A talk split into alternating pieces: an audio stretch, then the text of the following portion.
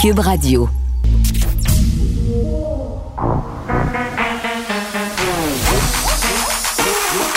Elle a une opinion sur tous les sujets. Pour elle, toutes les questions peuvent être posées. Geneviève Peterson. Cube, Radio. Salut tout le monde, bienvenue à l'émission. Journée attendue parce qu'on fait des annonces en ce moment en point de presse. Isabelle Charret, qui est la ministre déléguée de l'Éducation, des Sports et de la Condition féminine, fait ses annonces sur les reprises, euh, la reprise du sport, la reprise du sport d'équipe. Sans plus tarder, on va aller l'écouter élaborer des plans sanitaires. Sport Québec, le réseau du sport étudiant et l'Association québécoise du loisir municipal nous ont aussi donné un grand coup de main. Et je suis persuadée que le docteur Massé a senti cette mobilisation. Et je crois que si on est là aujourd'hui, c'est beaucoup grâce à la proactivité du monde du sport et du loisir et peut-être un peu euh, à cause de mon entêtement. J'aimerais toutefois que l'on se rappelle qu'on doit y aller progressivement. Ce n'est qu'en y allant tranquillement qu'on pourra retrouver ces activités qu'on aime tant. Je suis, confiante, par contre, qu'on pourra profiter d'un été agréable en cette matière. Évidemment, des mesures sanitaires seront toujours présentes, mais nous devrions être capables de pratiquer plusieurs de nos activités préférées, même si ça veut dire de le faire un peu différemment. Donc, commençons par la zone rouge. Les activités extérieures sans contact demeurent permises pour un maximum de huit personnes. On peut toujours être accompagné d'un coach, d'un entraîneur qui supervise les activités. Mais la bonne nouvelle, c'est que les gymnases, les complexes sportifs intérieurs seront maintenant ouverts en zone rouge. Et ça, ça inclut aussi les euh, centres de conditionnement physique. Les activités devront y être pratiquées individuellement, à deux ou avec les occupants d'une même résidence privée, en fonction évidemment d'une capacité d'accueil euh, restreinte. En zone orange maintenant, des groupes de maximum de huit personnes pourront désormais faire des activités à l'intérieur, mais avec un encadrement obligatoire par une personne responsable du respect des mesures sanitaires en vigueur. Dans tous les cas, nous continuons d'interdire les compétitions, les spectateurs dans toutes les situations. Des groupes de 12 personnes pourront s'adonner à des activités extérieures, évidemment toujours dans le respect des mesures de distanciation. Pour ce qui est du sport et du loisir dans les écoles primaires et secondaires maintenant, on avait déjà annoncé la semaine dernière que les activités parascolaires qui se déroulent à l'intérieur de la bulle classe avant les cours, sur l'heure du midi ou après les cours pouvaient recommencer dès lundi prochain, soit le 15 mars. En zone rouge, ça restera comme ça pour quelques semaines. Évidemment, les cours d'éducation physique à la santé ainsi que les projets pédagogiques particuliers sont toujours autorisés en groupe classe stable seulement. En zone rouge, en zone orange, par contre, dès le 26 mars, le parascolaire intra-école est de retour. Pas à 100% j'en conviens, mais on revient un peu plus à la normale. Un maximum de 12 élèves pouvant provenir de différents groupes classes pourra pratiquer des activités extérieures sans contact. À l'intérieur, le nombre maximal sera de 8 personnes. C'est donc exactement la même règle qui s'applique que pour la euh, population euh, en général. Donc, 12 à l'extérieur, 8 à l'intérieur. Même chose euh, pour ce qui est des activités de sport et de loisirs dans les cégeps et les universités. Donc, les règles seront en fonction du palier d'alerte de la région dans lequel l'établissement d'enseignement supérieur est situé.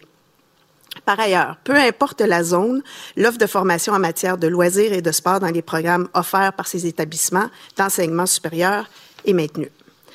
Dans tous les cas, la pratique des activités doit être adaptée pour respecter la distanciation physique de 2 mètres. Dernier point, les personnes nécessitant un accompagnement, telles que les personnes handicapées ou les personnes de moins de 10 ans, pourront être accompagnées au besoin pour pratiquer une activité. Voilà donc l'essentiel de nos recommandations. Je répète que ces nouvelles consignes seront en vigueur à compter du 26 mars. Comme je le disais, c'est une première phase de déconfinement et c'est un début. D'autres étapes euh, suivront si tout se déroule bien. L'annonce d'aujourd'hui, c'est un retour au jeu pour le sport organisé, mais le plus important, c'est que nos jeunes pourront enfin retrouver leurs coéquipiers. Mais je le rappelle, les prochaines semaines seront déterminantes. C'est le temps de se remettre à l'entraînement pour éventuellement euh, avoir la reprise des matchs. Alors, je vous encourage tous à poursuivre vos, vos efforts dans les derniers mois, à respecter les consignes, parce que on y est presque. Et comme le répète souvent le premier ministre, il serait vraiment dommage de baisser la garde rendue dans le dernier droit. Et ça, le dernier droit, je fais référence à, à mon sport. Je termine en disant un gros, gros merci à toute la population pour votre patience. Je comprends là, que ça a été difficile. Euh, je, comprends que vraiment les derniers mois euh, ont été ont été difficiles. On vous en a demandé beaucoup, mais j'ai confiance à 100% que vous êtes capable de respecter les consignes et ça va bien se passer. Merci aussi à tous les partenaires du milieu du loisir et du sport pour votre collaboration, pour votre proactivité habituelle. Je suis excessivement fière de compter sur vous et j'ai vraiment confiance qu'on va se revoir bientôt pour d'autres bonnes nouvelles. Alors d'ici là, courage, restons prudents et à bientôt. Merci. Merci, Mme Charret. Euh, on va commencer avec la période de questions pour les médias francophones qui sont dans la salle. Donc, vous pouvez commencer à vous avancer au micro si vous avez des questions. On va commencer avec le micro numéro 1. Donc, je vous demanderai de, évidemment, vous nommer, nommer votre média. On va s'en tenir à une question et une sous-question par journaliste, si possible, sur le sujet du jour. Donc, micro 1. Bonjour, Mme Charret, Annie Guillemette, au 98.5. Est-ce que je comprends bien qu'en zone rouge, l'ajout qu'on fait actuellement, ce sont les sports extérieurs, comme on avait un peu dans le temps de Noël, dans le temps des fêtes? Non, vous comprenez pas bien. ce qu'on fait, ce qu'on fait comme ajout en zone rouge, c'est les infrastructures intérieures.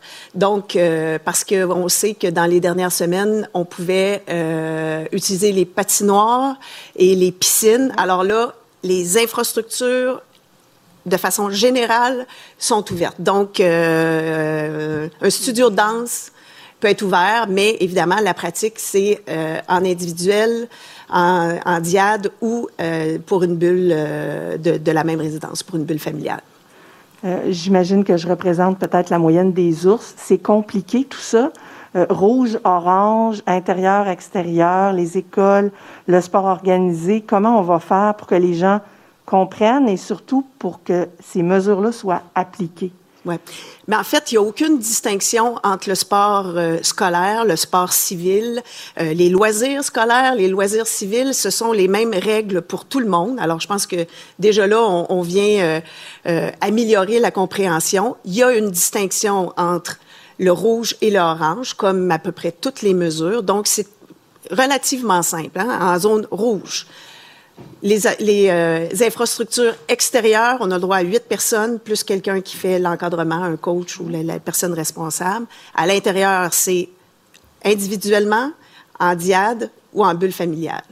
Dans la zone orange, ce sont 12 personnes à l'extérieur, huit personnes à l'intérieur qui peuvent venir de différentes, euh, différentes euh, bulles, euh, mais pour chacune de ces activités-là, la distanciation de deux mètres est toujours, euh, est toujours euh, requise. Il n'y a pas de contact, il n'y a pas de compétition, il n'y a pas de spectateurs. Les règles sanitaires sont en, sont en place euh, et il y a une personne responsable qui s'assure de l'application de ces règles-là. Merci. Merci. On va y aller au micro 2. Oui, bonjour Vincent Maisonneuve de Radio-Canada. Si vous pouvez m'expliquer concrètement, par exemple, un jeune qui euh, fait partie d'une équipe de hockey ou partie de, de, de, groupe de gymnastique, ça va fonctionner comment? Euh, je comprends qu'en zone rouge, ça va être l'entraînement individuel, là, mais en zone orange, par exemple, ça va fonctionner comment? Dans des équipes de hockey qui ont souvent plus de huit personnes ou en gymnastique, c'est la même chose? Oui. Bien, à ce moment-là, dans une équipe de hockey, euh, ça, ça, devra être des groupes de huit personnes. Donc, euh, séparer l'équipe en deux pour faire un entraînement. Euh, en gymnastique aussi, euh, ce sera euh, un groupe de huit personnes qui pourra faire l'entraînement. Donc, il y a une adaptation, comme je le disais, là, mais je pense que c'est quand même assez, assez dans le sens que euh, tous les groupes doivent être de huit personnes, euh, le, le, le, respect du deux mètres, une personne responsable qui, s'occupe de l'application des règles avant, après, pendant, du nettoyage des, des, euh, des infrastructures. Euh, donc, je pense que c'est quand même c'est quand même relativement simple comme application. Et vous avez dit que vous allez réévaluer ça. À quelle fréquence et sur quoi vous allez vous baser pour faire un élargissement des assouplissements, par exemple? Oui, c'est ça. Il faut voir ça comme un plan progressif euh, qui va tenir compte à la fois de l'épidémiologie au, niveau québécois. C'est pour ça qu'il y, a des changements de zone comme orange et rouge, d'une part. D'autre part, il faut tenir compte de la présence du variant, qui n'est pas partout pareil, mais aussi des taux de vaccination qu'on va avoir dans la population. Fait comme la, la, population va être de plus en plus vaccinée, à ce moment-là, on va pouvoir accroître euh, progressivement. Donc, au fur et à mesure des prochaines semaines, puis là, le délai est encore à déterminer, mais quelques semaines après, on va certainement pouvoir élargir, puis des choses qui sont permises euh, actuellement en zone orange vont devenir permises en zone rouge, comme une, forme d'escalier, si vous voulez. Ça va se faire de semaine en semaine, mais en même temps, il faut tenir compte de la situation épidémiologique. Si on, on, on suit le fil du, du, temps, on peut se rendre compte que, rendu au mois de juin, on devrait avoir une majorité de la population québécoise qui va être vaccinée.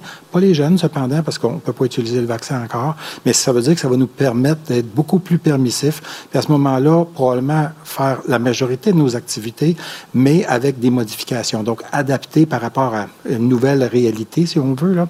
Euh, mais, mais à ce moment-là, on peut voir un déconfinement progressif au cours des prochaines semaines, comme l'a mentionné Mme Charret. Merci. Je ne vois pas de questions euh, dans la salle pour les journalistes qui sont présents physiquement, donc on va passer aux questions via la plateforme Zoom. Euh, je demanderai aux journalistes qui ne prennent pas la parole de fermer leur micro. On fait un retour euh, sur ce point de presse qui continue de se dérouler. Isabelle Charret et euh, Dr. Richard Massé, qui est conseiller médical stratégique à la Direction générale de la santé publique, répondent aux questions des journalistes. Bon, c'est beaucoup d'informations, là. Madame Charret semblait aussi très, très nerveuse, puis on peut la comprendre. C'était une annonce qui était très attendue par les fédérations sportives. On se rappelle qu'il y a eu une manifestation importante en fin de semaine à Québec où ce serait rendu environ 20 000 personnes. Euh, elle a commencé quand même en disant que c'était important pour elle aujourd'hui, cette annonce. Elle a souligné aussi son entêtement on comprend qu'elle voulait que ce soit le retour euh, du sport, mais vraiment, elle insiste pour dire que ça va être important d'y aller progressivement. Euh, et euh, Dr Massé a aussi tapé sur ce clou-là en disant qu'on allait y aller aussi en escalier, c'est-à-dire que les gens qui sont en zone rouge graduellement vont retrouver, si on veut, les mêmes droits, entre guillemets, qui avaient été accordés en zone orange. Donc, on comprend que le mot progressif est le mot le plus important à retenir de ce point de presse. Progressif et prudence aussi. Euh, c'est ce que je dirais. Euh, puis ce qu'on veut vraiment, c'est que les jeunes puissent retrouver leur coéquipier parce qu'ils nous ont dit, les jeunes, que c'était difficile pour eux, que ça leur créait euh, beaucoup de détresse, qu'ils avaient de la misère à trouver un sens aussi à ce qui était en train de se passer. Bon, on peut être plus ou moins d'accord avec tout ça, mais c'est quand même ce qui a été invoqué. Et là, je vais essayer de vous résumer un peu c'est quoi ces principales annonces qui vont être mise en place à compter du 26 mars. Mais faites-vous-en pas, là, on va y revenir un peu plus tard avec Vincent Dessoureau parce que c'est beaucoup, beaucoup d'infos en zone rouge. Extérieur. Geneviève Peterson. Une animatrice pas comme les autres. Cube Radio. Non, c'était pas ça. Je disais en zone rouge. Euh, là, est-ce que les gyms vont rouvrir? Moi, c'est ce que j'ai compris, pour vrai. Euh, Isabelle Charret a parlé de rouverture de gymnase, d'espace intérieur. Elle a donné l'exemple d'un studio de danse. Donc, en ce sens-là, ce que je comprends, c'est que les gyms en zone rouge pourraient rouvrir à compter du 26 mars, mais on va confirmer tout ça un peu plus tard, évidemment. Euh, pour ce qui est de l'extérieur, sans contact, huit personnes, on peut être supervisé par un coach. Donc, si euh, ça, ouvre la porte aux entraînements à l'extérieur, aux entraînements dans les parcs. Euh, en zone orange, maintenant, on aura le droit à huit personnes à l'intérieur. Mais attention, les huit personnes devront être accompagnées par un responsable des mesures sanitaires. On s'imagine que c'est l'entraîneur qui devra porter euh, tous ces chapeaux-là. Et on maintient l'interdiction des compétitions. Les compétitions, les spectateurs, c'est non. Quant à l'extérieur, en zone orange, ce sera 12 personnes maximum. Et on insiste pour dire qu'il n'y aura pas de différence vraiment, là, école, parascolaire, fédération sportive, sport au civil. Ce seront les mêmes règles qui vont s'appliquer pour tout le monde. Dans les écoles maintenant, en zone rouge, ça reste euh, comme ce qui a été annoncé pour le parascolaire. Donc, on commence les pratiques, si on veut, à compter du 15 mars. Il n'y aura pas de retour à la compétition pour l'instant, pas de retour euh, à des compétitions avec spectateurs, bien évidemment. En zone orange, dès le 26 mars, on revient au parascolaire à l'intérieur des écoles. Euh, 12 élèves à l'extérieur de différents groupes classes pourront faire euh, du sport ensemble, maximum par exemple de 8 personnes à l'intérieur. Et je vous rappelle que pour les cégeps et, les universités, pardon, ce seront les mêmes règles qui vont s'appliquer en fonction des paliers. C'est-à-dire que si l'établissement est en zone rouge, ce sera les règles euh, de la zone rouge. Et si l'établissement est en zone orange, ben ce sera les règles euh, de la zone orange. Donc, euh, vraiment, là, on va y revenir un peu plus tard à l'émission. Euh, parce que moi, ce que je veux savoir, puis je pense que c'est la question que tout le monde se pose, là, c'est est-ce qu'elle a parlé des gyms ou pas? Moi, je pense que oui. J'ai espoir. Euh, euh, j'ai la foi. Puis avant qu'on s'en ait parlé avec Nicole Gibault, un petit mot peut-être sur les cas. 753 cas supplémentaires aujourd'hui. On a neuf décès, malheureusement. Justin Trudeau qui a annoncé ce matin que dès le 22 mars, le Canada allait recevoir chaque semaine un million de doses du vaccin Pfizer, et ça jusqu'au 10 mai. Donc, on va accélérer la cadence. Et on annonçait ce matin que la vaccination pour les 65 ans et plus allait pouvoir débuter à Montréal. D'ailleurs, euh, petit clin d'œil, le premier ministre François Legault a publié une photo de sa mère qui se faisait vacciner à Vaudreuil-Dorion. C'est cute, cute, cute, cute. Euh, mais voilà, donc les personnes de 65 ans et plus qui pourront se faire vacciner. Je sais qu'il y a des gens en région qui trouvent pas ça juste parce qu'évidemment, on a envie de voir notre monde, on a envie euh, de pouvoir se fréquenter. Puis le PM a un peu ouvert la porte cette semaine au point de presse en disant ben quand on sera vacciné, peut-être qu'on aura le droit de se voir à l'intérieur cet été. Je comprends euh, qu'on ait envie de se faire vacciner, puis je comprends aussi qu'on avait dit au départ que ça serait le même traitement pour toutes les régions du Québec, mais en même temps, c'est ici qu'il y a le plus de cas. c'est ici qu'on s'inquiète. Euh, le plus à propos du variant. Mais on espère que les gens des régions, évidemment, pourront être vaccinés le plus rapidement possible. Geneviève Peterson. Une animatrice pas comme les autres. Cube Radio. Bon, là, c'est le temps, on parle avec Nicole Gibault. Salut, Nicole. Bonjour Geneviève. Bon, une histoire quand même euh, vraiment terrible, euh, très très triste, qui est pas sans rappeler celle de Joyce Echaquan, une mère de famille, une réfugiée d'origine camerounaise qui est morte quelques jours après avoir lancé un appel à l'aide sur les médias sociaux. Elle s'est filmée en direct de l'hôpital Charles Moine, euh, puis vraiment là des mots qui ont été utilisés comme je suis plus capable de respirer, j'ai des boutons, ma bouche est paralysée, j'ai plein de douleurs. on la voit dans la vidéo, elle semble enflée. elle dit qu'elle est allergique à la pénicilline qu'on lui en a donné quand même. Cette femme-là est décédée mardi. Sa sœur, qui est infirmière clinicienne par ailleurs, dénonce un peu les soins qu'elle a reçus ou les soins qu'elle n'aurait pas reçus. Euh, dit que le traitement semblait manquer d'humanité, dit qu'il y aurait eu un manque de respect, un manque de dignité. Euh, c'est clair que quand on se dit ça, là, je faisais un parallèle avec Joyce Echaquan, on ne sait pas encore s'il y a une question de racisme dans cette affaire-là. C'est difficile de ne pas faire des rapprochements. Euh, mais en même temps, il faut attendre de voir parce que cette femme-là qui est décédée mardi s'est rendue dans un autre hôpital. Elle a été transférée et on lui aurait diagnostiqué un cancer du système lymphatique. C'est de ça qu'elle serait décédée, en fait. Donc, il faudra faire la lumière sur tout ça. Ben c'est sûr. Puis euh, euh, quand on fait la lumière sur un dossier de cette nature-là, c'est, c'est évidemment probablement pour la famille ou pour tous ceux qui y pensent là, mm. euh, en vertu d'un recours potentiel civil pour savoir s'il y a une responsabilité quelconque. Puis c'est dans ce sens-là qu'on va en discuter ensemble.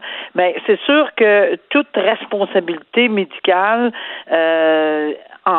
si jamais on, on, la met en preuve, on fait cette preuve, par prépondérance évidemment de preuve, là, euh, qu'on en vient à la conclusion que oui, elle serait peut-être décédée, euh, parce que ça peut arriver aussi qu'il y ait un diagnostic fat, qui, qui est fatal, c'est-à-dire qu'elle serait décédée quand même. C'est ce que tu veux dire. Mais ça n'empêche pas non plus euh, de voir un recours quelconque en civil pour savoir si, comme tu as mentionné, euh, elle a eu droit à la dignité, ou enfin, on n'a pas fait une erreur, ou si on n'a pas accéléré, parce que la pénicilline, on sait très bien qu'on le demande régulièrement, mais il y a des dérivés. Puis j'ai, moi j'ai écouté j'ai trouvé ça très, très dur d'écouter cette vidéo-là. Là, euh, jusqu'à Moi, j'ai pas été capable de me ah, rendre jusqu'au bout. Euh, je vais être parfaitement honnête. Ben, parce que je savais qu'on n'était pas en discuter, puis j'avais le goût de, pas j'avais le goût, pas du tout, mais j'avais vraiment, euh, je voulais me mettre dans, dedans là. Puis effectivement, elle dit, je, suis allergique, je l'ai dit.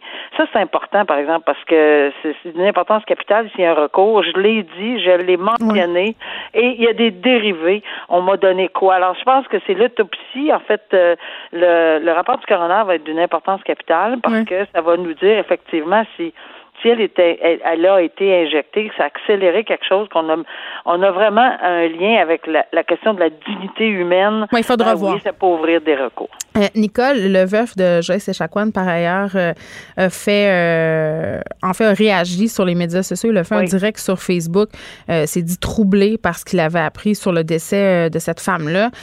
bon, on attendra de voir qu'est-ce qui s'est réellement passé là. Mais moi, je, sortons de ce cas-là. Ça remet quand même, en fait, sur la table cette question des caméras, des vidéos euh, lors d'incidents comme ça dans les hôpitaux, mais aussi dans les interventions policières ou même dans certains cas, là, on se rappellera euh, de cet homme qui a perdu la vie dans un stationnement de Sherbrooke. Une vidéo a fait complètement changer l'issue de son procès. C'est du matériel très sensible, le matériel vidéo, puis même à la suite euh, de la mort de Joyce Echaquan, euh, dans la Naudière, il y a eu des, des pancartes qui ont été installées dans l'hôpital où ça s'est passé, où on interdisait des désormais les gens de filmer. Oui, ben c'est ça. C'est, mais tu sais, malheureusement, euh, ça va être un peu difficile. Premièrement, et deuxièmement, ben, on a tous des téléphones. on a tous des téléphones cellulaires, puis ça peut enregistrer. Puis ça fait partie de la preuve aussi. Là, si on n'avait pas eu ça dans Joyce Echaquan, si on n'avait pas eu ça dans, dans euh, on n'aurait jamais su. George Floyd aux États-Unis, si on n'avait pas eu ça, il y en a plein, plein, plein, plein. C'est sûr que dans d'autres cas, euh, des fois, on a quelques secondes, malheureusement, euh, oui, mais c'est ça, après, Nicole, important. Comme juge, tu fais bien de le souligner parce qu'on a vu, euh, il y a eu plein de cas, dans le cas de la transgression des mesures sanitaires, notamment une famille de l'Outaouais où on a pu filmer une intervention policière très musclée. Il nous manquait des bouts. Ça aussi, il faut faire attention. C'est ça qu'il faut. Non, non mais c'est tout à fait exact. Il faut faire très attention parce que c'est dans la normalité des choses que les gens vont filmer ce qu'ils ont besoin de filmer ou ce qui est un peu piquant. Euh, peut-être qu'on n'a pas filmé le début euh, et, et, que ça, c'est du n'importe. C'est ça qui est un danger. En tout cas, devant les tribunaux, là, c'est toujours ça le danger. Euh, lorsqu'on arrive avec une vidéo qui, tu parcellaire, là, on se demande, oups, qu'est-ce qui s'est passé avant et après? Enfin, on, on, on, verra le tout. Mais si on est en matière médicale, c'est tout autre autre qu'en matière Nicole, ben oui, OK, mais je pense que qu'on avait la vidéo. Mais je vais dire quelque chose de bien personnel, mais comme on a tous et toutes des téléphones maintenant, je pense qu'on aurait grand avantage pour protéger le public, mais aussi pour protéger les gens qui font des interventions auprès du public, d'installer des caméras. Que les policiers portent des caméras, qu'on ait des caméras à l'intérieur des lieux communs dans les hôpitaux. Euh, peut-être que c'est vers là qu'on devra s'en aller. Oui, mais là, il y a des questions de, de vie privée, bien sûr. Etc., là. Mais il y a un encadrement juridique extrêmement important. On pourra pas se. Ça va être. On, regarde, ça va prendre Mais des ça va être débattu. C'est clairement, ça va être débattu dans les prochaines années avec la technologie. Euh, l'homme qui a menacé François Legault, qui devra passer une évaluation psychiatrique, un homme qui se décrit comme euh, un citoyen libre, Jacques-Antoine Normandin, 69 ans, Cohen's Villois d'origine, euh, qui a omis de se conformer à ses conditions de remise en liberté à la suite de son arrestation. Euh, brave le juge, dit qu'il n'y a pas à se soumettre aux lois. Mais en fait, il remet en question la légitimité du droit canadien, de la Cour de justice, du gouvernement. Et là, le juge s'est tanné et il a dit euh, monsieur le juge euh, Champoux, il a dit là, le monsieur, je pense que ça serait peut-être le moment pour vous de passer un examen psychiatrique. Moi, je veux savoir euh, si vous êtes correct. Je suis inquiet pour votre santé. Je veux m'assurer que vous n'avez pas de trouble ou de maladie qui pourrait faire en sorte que vous avez de la difficulté à suivre les procédures parce qu'il veut rien savoir, ce monsieur-là, absolument rien il avait été remis en liberté. On avait un petit peu discuté. Il avait été remis. Euh, il y avait des conditions qui lui avaient été données. Puis je sais que quand j'avais vu les conditions, je dis voyons, c'est un citoyen. Il se prétend citoyen euh, souverain. Il croit à rien. Puis c'est un copier-coller de ce que j'ai vécu personnellement, ah alors que je siégeais. Et, et, et ces, ces gens-là, il y a rien. Euh, je m'excuse là, mais il n'y a absolument rien à faire. Ils continuent à dire. Puis en partant là, ils, ils sont citoyens souverains. Le code civil s'applique pas. Le code criminel, les juges, ça marche pas, les avocats. Par contre, il y a confiance en un avocat, on lit dans l'article, un avocat qui n'est plus avocat, parce que lui, il faisait et disait, selon ce que je lis de l'article, ce que monsieur voulait. Mais c'est pas comme ça que ça fonctionne dans le système judiciaire. On prend pas un avocat. Mais il se représentait pas lui-même, euh, monsieur ben Normandin, à un certain moment. C'est ça, là, oui. Là, oui, il se présente. Mais là, on lui, il voulait peut-être avoir un avocat. Euh, c'est-à-dire, il discute la possibilité, le seul avocat qui voudrait prendre, c'est un avocat qui n'est plus, qui ne pratique plus. Mais je ne sais pas si cet avocat-là va être très heureux de voir que qu'on mm. l'a nommé. Peut-être que oui, peut-être que non.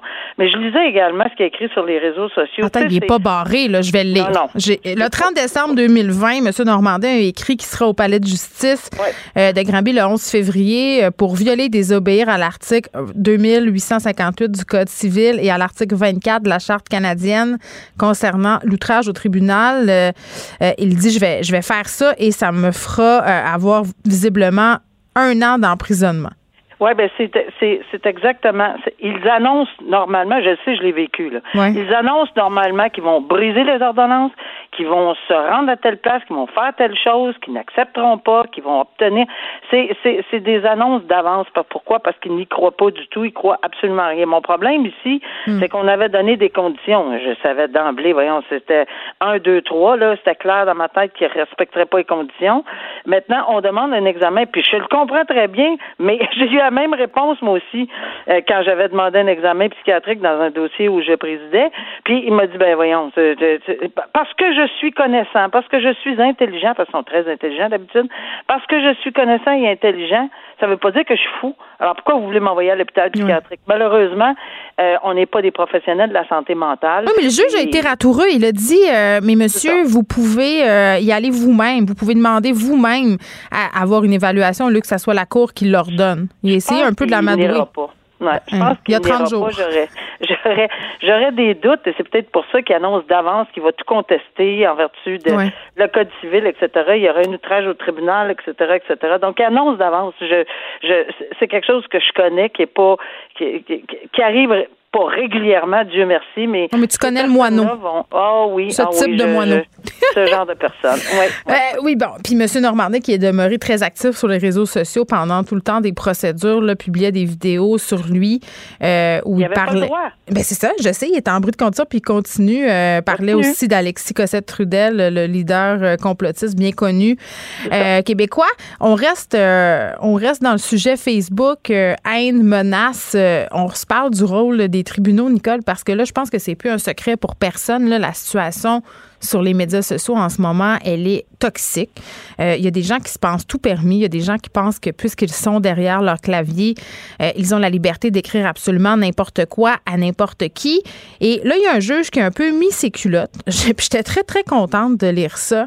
Euh, puis qui se dit, ben peut-être que c'est le temps que les tribunaux soient plus sévères avec les menaces sur Facebook.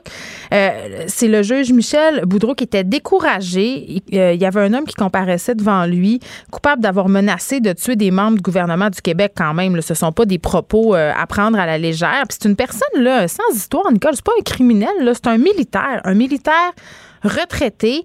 Euh, c'est un homme de Jonquière et là, il est allé dire plein d'affaires, évidemment, euh, dans la foulée euh, du mouvement complotiste. Donc, il refuse le vaccin. Il parle de camps de concentration, menacé par ailleurs la vice-première ministre Geneviève Guilbeault. Et là, vraiment, on dit là, là, à un moment donné, là, il va falloir qu'on fasse un exemple.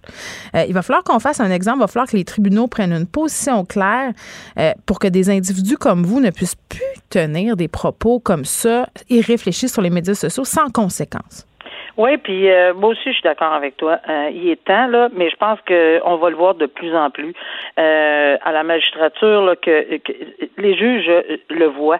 Tu sais, on a, oui, c'est vrai que on participe pas à la société en général là, comme comme peut-être les autres, là, mais on n'est pas dans une boule de cristal, là, on, c'est-à-dire tout renfermé, là, puis on voit, puis on entend, puis il ou elle entendent tout ceci, et, et c'est c'est sûr que quand quelqu'un plaide coupable, ce genre de, de, de dossier-là, ben, la sentence revient au tribunal, au juge. Alors ici, on avait une suggestion de sentence suspendue. C'est vrai que c'est accompagné d'une probation. C'est vrai qu'il va être surveillé, mais en tout cas, euh, tant, tant bien que mal des fois là. Mais euh, mais c'est vrai tout ça. Mais ici c'est pas ça le message. Là lui il veut connaître. Puis ça c'est une très bonne idée. Il veut connaître par la confection d'un rapport présententiel avant de rendre sa décision. Moi là je veux que quelqu'un me donne le portrait. Je ne connais pas ce monsieur là moi. Vous me dites qui est ci, qui est ça, qui a fait ça juste une fois, que ah bon c'est Ce qui est important ici Nicole là, euh, c'est de dire que même si on est convaincu que la personne allait pas nécessairement passer à l'acte, c'est-à-dire tu sais ce qu'on entend tout le temps là, ah mais là je le pensais pas vraiment, je ferais pas de mal à personne. Euh, le juge qui dit, c'est oui, oui, même si l'accusé n'a jamais eu l'intention de passer à l'acte, il faudrait qu'il y ait des conséquences quand même.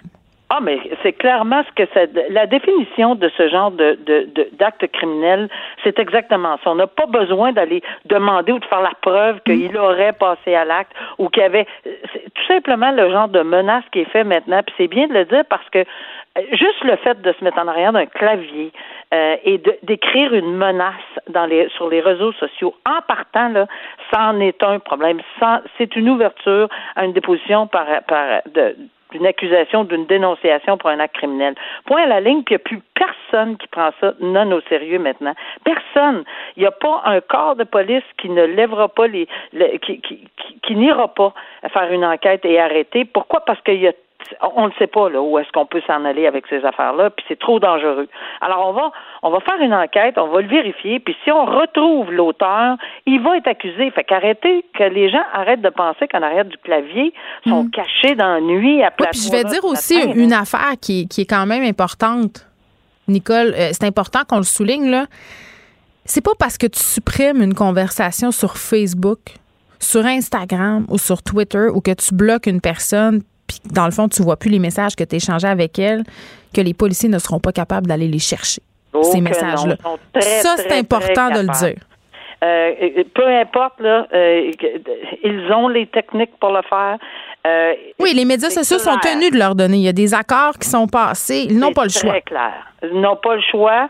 Euh, c'est très clair. Euh, on- on- et là-dessus, là, si on se si on pense encore qu'on a une autre façon de, de, de se cacher en le faisant rapidement, en le mettant, euh, euh, tu sais, en, Puis en même le- si c'est un avatar, on peut retrouver l'adresse IP. Les fournisseurs Internet n'ont pas le choix de révéler tout ça. Donc, c'est à bien y penser avant d'écrire euh, des choses dégueulasses sur les médias sociaux. Merci, Nicole. Je te souhaite euh, une belle fin de semaine ensoleillée. On se retrouve lundi. OK, au revoir. Vous écoutez Geneviève Peterson. Cube Radio. On va faire un retour sur le point de presse d'Isabelle Charret, la façon dont les assouplissements pour le sport chez les jeunes affectent le travail euh, des profs d'éducation physique. Mais avant, euh, juste refaire un peu euh, un résumé de ce qui a été annoncé. C'est toujours la période de questions là, qui se poursuit. Et ce que je comprends, c'est que les gyms dans la zone rouge pourront rouvrir à compter du 26 mars. Donc, ça, semble se confirmer. Donc, ce qui sera possible au niveau du sport étudiant, là, allègement supplémentaire, je l'ai dit, à compter du 26 mars, les élèves des groupes classes stables différents pourront participer à des activités parascolaires intra-école sans contact. Donc, on reprend les entraînements. Là. Ça, c'est en zone orange, OK? Euh, mais il n'y aura pas question de compétitionner. Là. C'est vraiment euh, les entraînements et vraiment les règles s'appliquent pour les activités parascolaires. Euh, ben, ce seront les mêmes règles qui vont s'appliquer pour les autres activités. Là. 12 élèves pour les activités extérieures, 8 élèves pour les activités à l'intérieur. On doit garder la distanciation physique euh, de 2 mètres. Et quand même, euh, cerise sur le Sunday, un peu le fun. Sortie scolaire. Ça, c'est quand même le fun. Euh, vont pouvoir s'ajouter aux activités permises. Toujours en zone orange, là. On n'est pas en zone rouge. Donc, les élèves de classes bulles différentes, mais d'une même école, pourront participer à des activités dans le respect des mesures sanitaires. Est-ce qu'il y a des élèves en zone orange qui pourront aller à la cabane à sucre? Peut-être.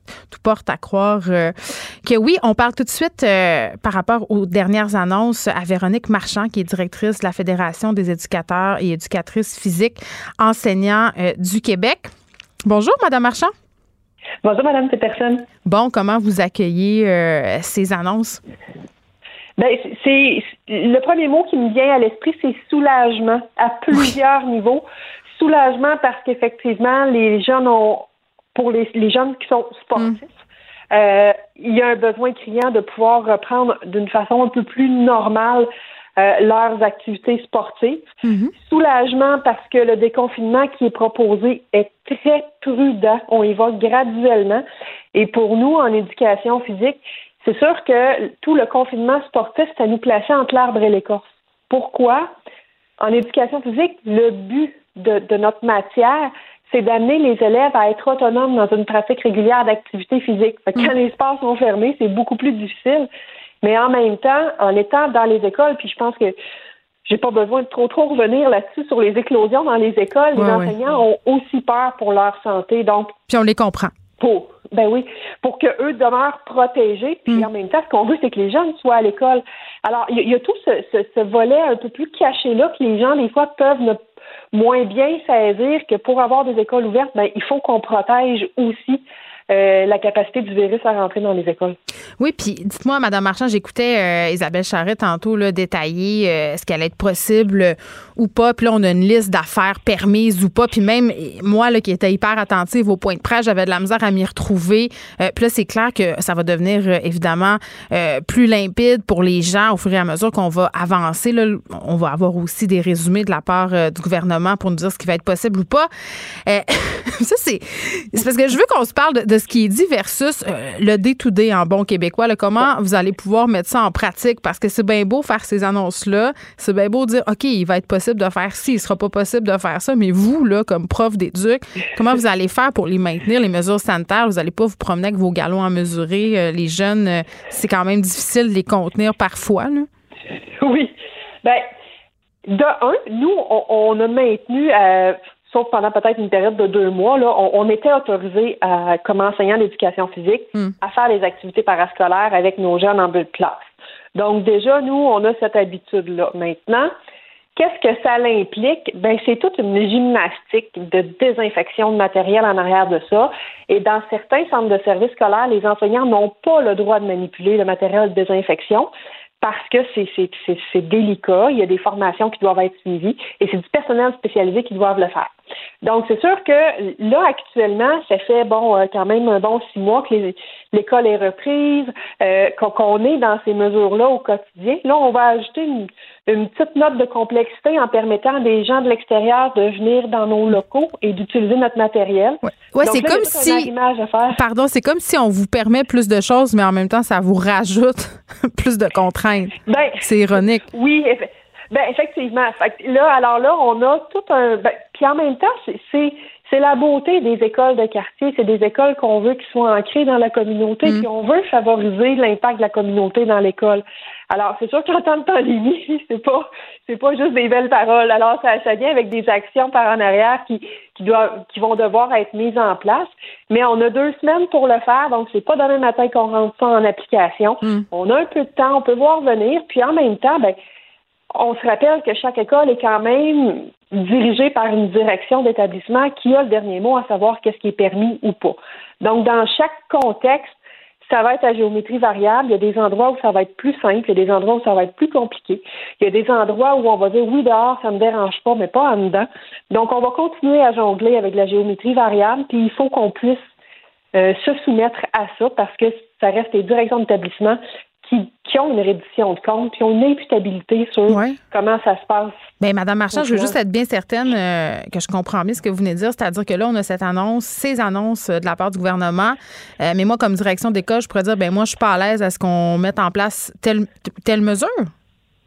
Eh bien, en fait, les, directions d'école, c'est elles qui vont accompagner l'équipe école dans la mise en place. Et chaque équipe école vont avoir des, des suggestions d'activités, puis ça va aller tranquillement.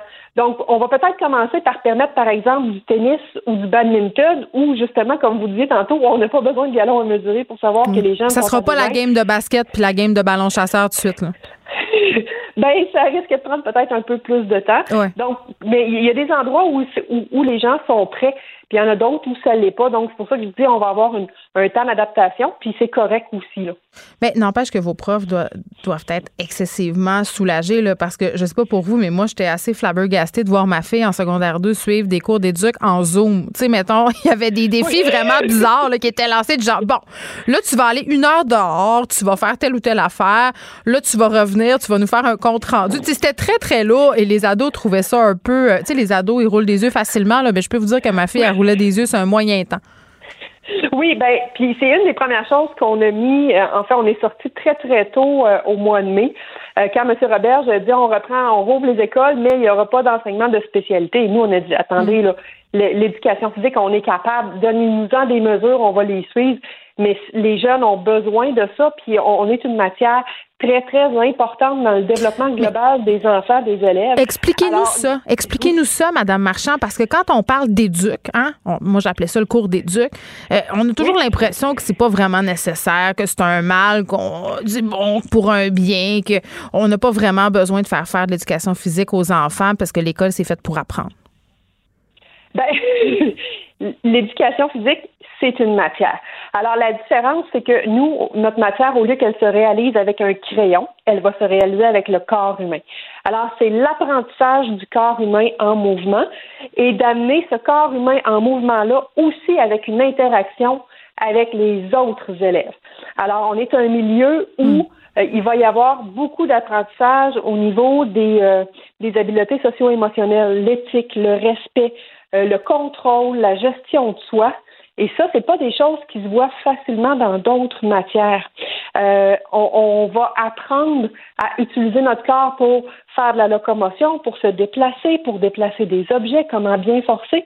Alors, au quotidien, l'utilisation de notre corps hmm. peut être beaucoup plus mise euh, à profit, si je peux dire, que certaines autres matières. ça a des répercussions positives aussi euh, au niveau académique.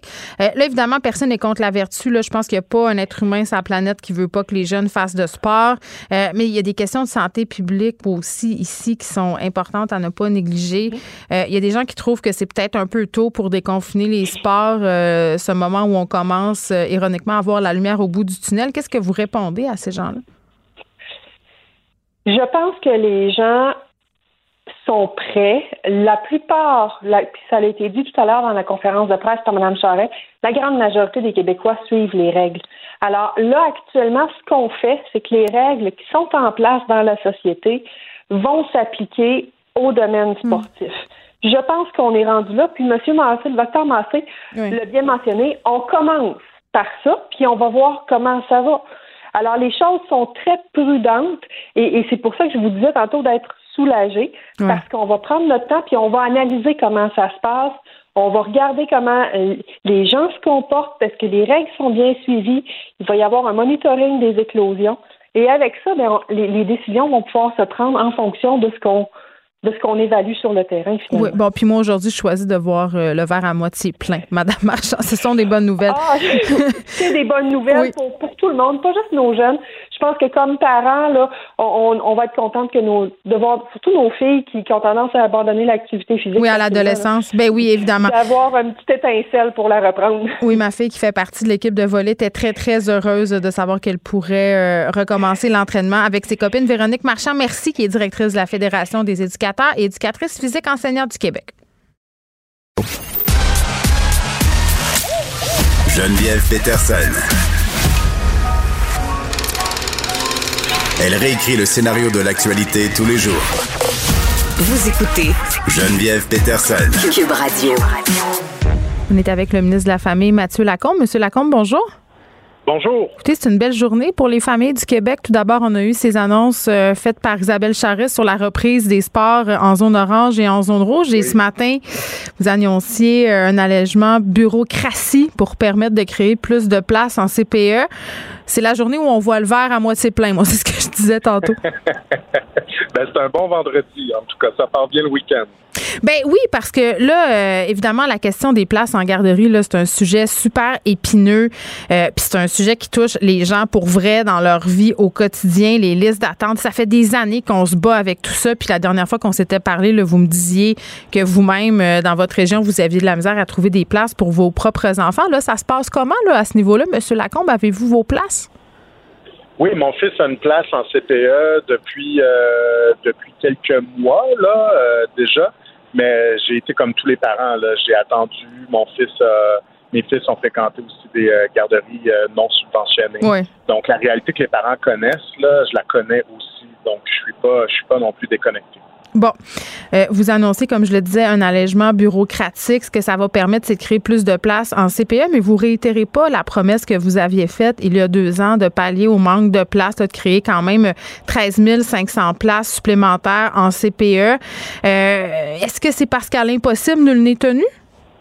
Ben, je vais dire deux choses. Là. Ce que j'avais dit en février 2019, c'est que les 11 000 places qui dataient de 2011 puis 2014, qui accumulaient la poussière, qui n'avaient jamais reçu de financement pour aller de l'avant, on leur donnait l'argent pour se développer et que donc, moi, je m'attendais à ce que du moment où ils nous disent oui, on veut y aller, euh, ben, qu'ils fassent en deux ans et que sinon, on reprenne les places puis qu'on les développe. Il y en a beaucoup. Il y en a 2000 qui nous ont renvoyé leurs places. Donc, c'est sûr que ça vient jouer dans le nombre. On ne peut pas en mettre autant euh, sous permis quand les gens veulent pas les développer. On les a relancés, on les a redonnés à d'autres mondes. Ça a pris quelques mois. Ensuite de ça, il y a bien sûr la pandémie qui a fait en sorte que on a accumulé du retard, parce que les gens qui, qui euh, mènent les projets là, de développement de CPE sur le terrain, c'est les mêmes, les directeurs, les directrices qui gèrent les installations. Donc, c'est sûr qu'à un moment donné, il y a 24 heures dans une journée. Euh, ça a pris du retard parce qu'il y en avait plein les bras avec la pandémie.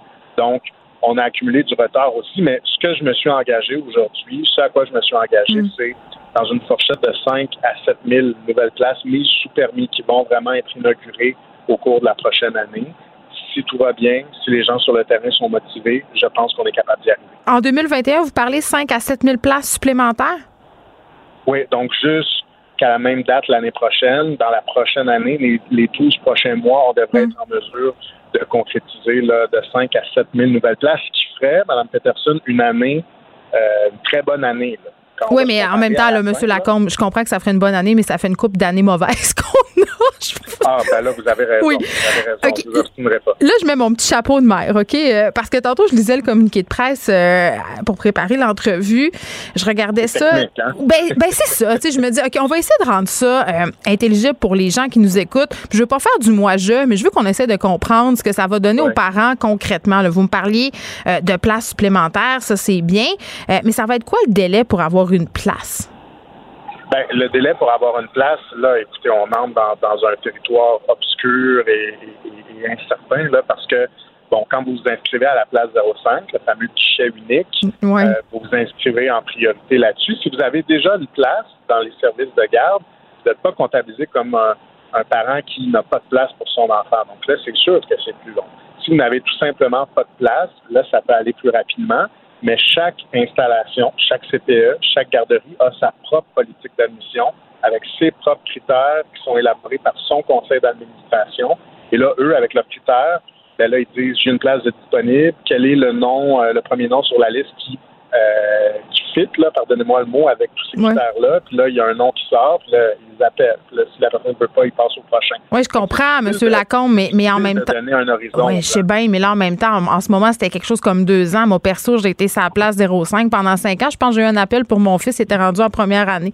Euh, mais, euh, mais là, on parle de combien de mois? Pouvez-vous nous donner juste une petite approximation? Là, moi, j'ai envie de me raccrocher à quelque chose.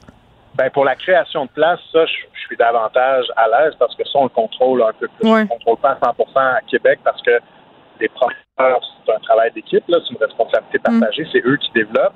Mais nous, on pense que du moment où on leur donne leur place, euh, ils devraient être capables maintenant de concrétiser ça en 24 mois. Quand on est arrivé, c'était 48 mois le délai moyen. On a fait baisser ça à 36 mois deux ans plus tard, puis là, on devrait être capable de le baisser à 24. Est-ce qu'il y a des régions, M. Lacombe, où le manque de place se fait plus cruellement sentir? Oui, oui, oui. La BTB, la Mauricie, l'Estrie, c'est pas facile. Euh, il y a des poches là, dans certains autres secteurs qui sont plus difficiles aussi. Là, des, des, des euh, parfois, pas des régions entières, mais je voudrais que ces trois régions-là là, sont, sont préoccupantes, alors qu'à Montréal, on a un surplus de place, imaginez-vous parce que les garderies non subventionnées, leur nombre a explosé. Hmm. Mais on a moins de places à 8,50 qu'ailleurs au Québec, par exemple.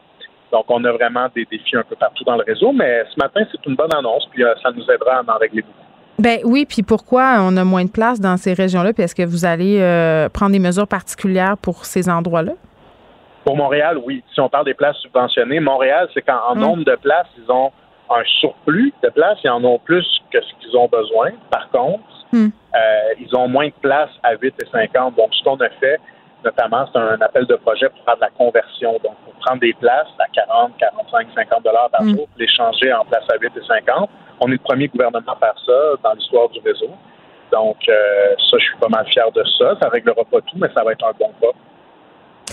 Je veux qu'on revienne euh, sur le côté peut-être un peu plus technique, là, parce que ça va avoir des effets immédiats. Là. Entre autres, on aura beaucoup moins d'étapes pour euh, ouvrir un CPE. On passe euh, de 17 étapes à 9 étapes. Concrètement, ça va ressembler à quoi? Ça va permettre quoi d'avoir sabré dans les étapes? Ben, de sauver un an de sauver un an, de passer d'un délai moyen de 36 mois à 24 mois. Puis je résumerais ça pour pas tomber trop dans, dans les, euh, oui, dans les techniques. Oui, oui. Je résumerais ça en disant on va arrêter de toujours regarder par-dessus l'épaule des CPE pour voir ce qu'ils font, est-ce que c'est correct, est-ce qu'on est d'accord avec le Oui, mais en même temps, M. Lacombe, je m'excuse de, vous interrompre, mais on était un peu échaudé là, par rapport à tout ce qui s'était passé avec les garderies. Euh, c'est normal que le gouvernement garde un œil aussi, là? Oui, donc l'idée, c'est pas d'abolir tous les, les contrôles, mais c'est de les mettre aux bonnes places. Donc, est-ce qu'à chaque étape, il faut regarder par-dessus mm. l'épaule des CPE? Moi, je pense que non. Puis c'est ce que j'ai annoncé ce matin. Donc, on va regrouper des étapes, on va réduire des délais, on va permettre à des gens sur le terrain, là, dans nos directions régionales, de signer des autorisations plutôt que ça monte toujours à Québec sur le bureau du sous-ministre. Donc, je pense qu'avec ça, là, on, va être en business, comme on dit, pour être capable de développer plus rapidement en gardant un contrôle. Mais dans le passé, je vous dirais, Mme Peterson, le problème, mm. c'était les places, à qui les places étaient données. Puis quand c'était donné à des entreprises qui avaient contribué à la caisse du parti. C'est ça, il faut garder un œil. parti qui a fait ça. Ça, c'est un problème. Mais là, on parle des CPE. Donc, on n'est pas dans, cet univers-là. Oui, mais quand même, qui dit euh, appel d'offres, qui dit construction. En tout cas, moi, je dis gouvernement doit garder un œil. Euh, il y a une pénurie de personnel euh, dans le réseau des services de garde. On en a parlé quelques fois ensemble. vous promettez de déposer bientôt un plan de match pour augmenter le nombre d'éducatrices. Est-ce qu'on peut avoir un avant-goût de ce plan de match-là? Ben, c'est clair qu'on réinventera pas la roue. Ce que ça nous prend, c'est plus de jeunes femmes et de jeunes hommes, de jeunes hommes aussi, parce qu'on a besoin de modèles masculins dans nos CPE. Ça prend plus de jeunes, donc, qui s'inscrivent euh, au cégep en technique d'éducation à l'enfance. Il faut aussi faire en sorte que les gens qui sont déjà à l'emploi des CPE ou des garderies, qui sont pas formés, parce qu'il y en a, ben, qui puissent aller décrocher leur formation. C'est pas tentant d'y aller. C'est pas tentant d'y aller, M. Lacombe, d'être éducateur, éducatrice en garderie. Euh, la profession, euh, pour ainsi dire, un peu mauvaise presse. On sait que les conditions de travail sont difficiles. On, sait aussi que c'est pas tellement. Euh, c'est pas une profession qui est tellement gratifiante quand on l'exerce. Le salaire est pas non plus très élevé. Ben, je dirais qu'il y a un message envoyé, un message de développement. Là, mm. Ça, on le fait. C'est sûr que quand on fait des compressions comme les libéraux l'ont fait en 2014, je fais une petite parenthèse, ça n'envoie pas un message inspirant pour l'avenir. Moi, comme parent, je sais bien que j'aurais pas dit à mon gars ou ma fille, ben oui, inscris-toi en technique d'éducation à l'enfance, alors que le gouvernement fait des compressions euh, intenses. Oui, Monsieur Lacombe, vous l'avez pas augmenté non plus le salaire des éducatrices en garderie. Là, c'est facile de pelleter ça sur le dos des libéraux, mais. Ben là, je parle pas du salaire, là, je parle mm. tout simplement du développement du réseau. Quand on dit on arrête de développer, bon, ça devient pas un métier d'avenir. Quand on dit mm. on met la pédale, on développe des installations, c'est plus intéressant. Puis l'autre chose, ben, euh, ce sont aussi les maternelles 4 ans. Hein? dans les maternelles 4 ans, il y aura besoin aussi d'éducatrices, d'éducateurs. Donc, moi, je pense qu'on positionne ça comme un métier d'avenir. Puis, vous avez raison qu'il faut être plus euh, alléchant. Il faut être un petit peu plus attirant. Là, ben, c'est quand même, ben oui, c'est quand même une façon euh, de reconnaître l'importance d'un métier, la rémunération. On ne se fera pas de cachette. C'est clair. Pour les installations, les CPE, les garderies, on aura mm. des mesures qui seront différentes que celles pour le milieu familial. Mais moi, je pense que ce qui va, ce qui va être présenté, ce que je vais présenter dans quelques semaines, mm. ce sera un bon pas parce que regardez dans le passé, là, il n'y en a pas eu. Là, dans, je sais pas, dans les 15 dernières années ça n'a pas existé. Donc, on va déjà faire un bon pas. Mais j'espère que vous allez venir euh, me parler euh, de tout ça. Euh, Avec plaisir. Monsieur Lacombe, juste en terminant, on a célébré hier le triste anniversaire de la pandémie, commémoré les victimes. vous, comme ministre de la Famille, vous diriez que ça a été quoi l'impact majeur sur les familles de cette pandémie-là? vous le dites, là, puis j'ai un frisson en même temps. je pense que ben, je pense que ça a eu un impact sur beaucoup de familles, ne serait-ce que pour beaucoup de qui euh, ont trouvé ça difficile puis qui ont peut-être décidé de prendre des chemins différents. Mais je pense que ça aussi euh, je pense que ça a aussi eu des bons côtés. Je pense, en tout cas, personnellement, que ça m'a rapproché de mes enfants euh, quand j'ai pu commencer à les voir, parce que le début de la crise a été très dur. Mais je pense que la plupart des parents, le fait d'être en télétravail, ça nous a permis de voir notre relation avec nos enfants d'une autre façon. Ça, je pense que c'est un côté positif. J'espère que ça va rester. C'est l'obligation de parfois de juste rien faire, de faire quelque chose à la maison mm. plutôt que de courir à gauche puis à droite avec les enfants. Ça, je pense que c'est précieux, mais clairement, euh, clairement, il n'y a pas juste. Euh, il y a eu beaucoup de mauvais côtés aussi. Je pense que ça a été dur. Ça a été dur pour les familles. Mm. Monsieur Lacombe, merci. Mathieu Lacombe, qui est ministre de la Famille, qui annonçait ce matin un allègement de la bureaucratie pour permettre de créer plus de places en CPE.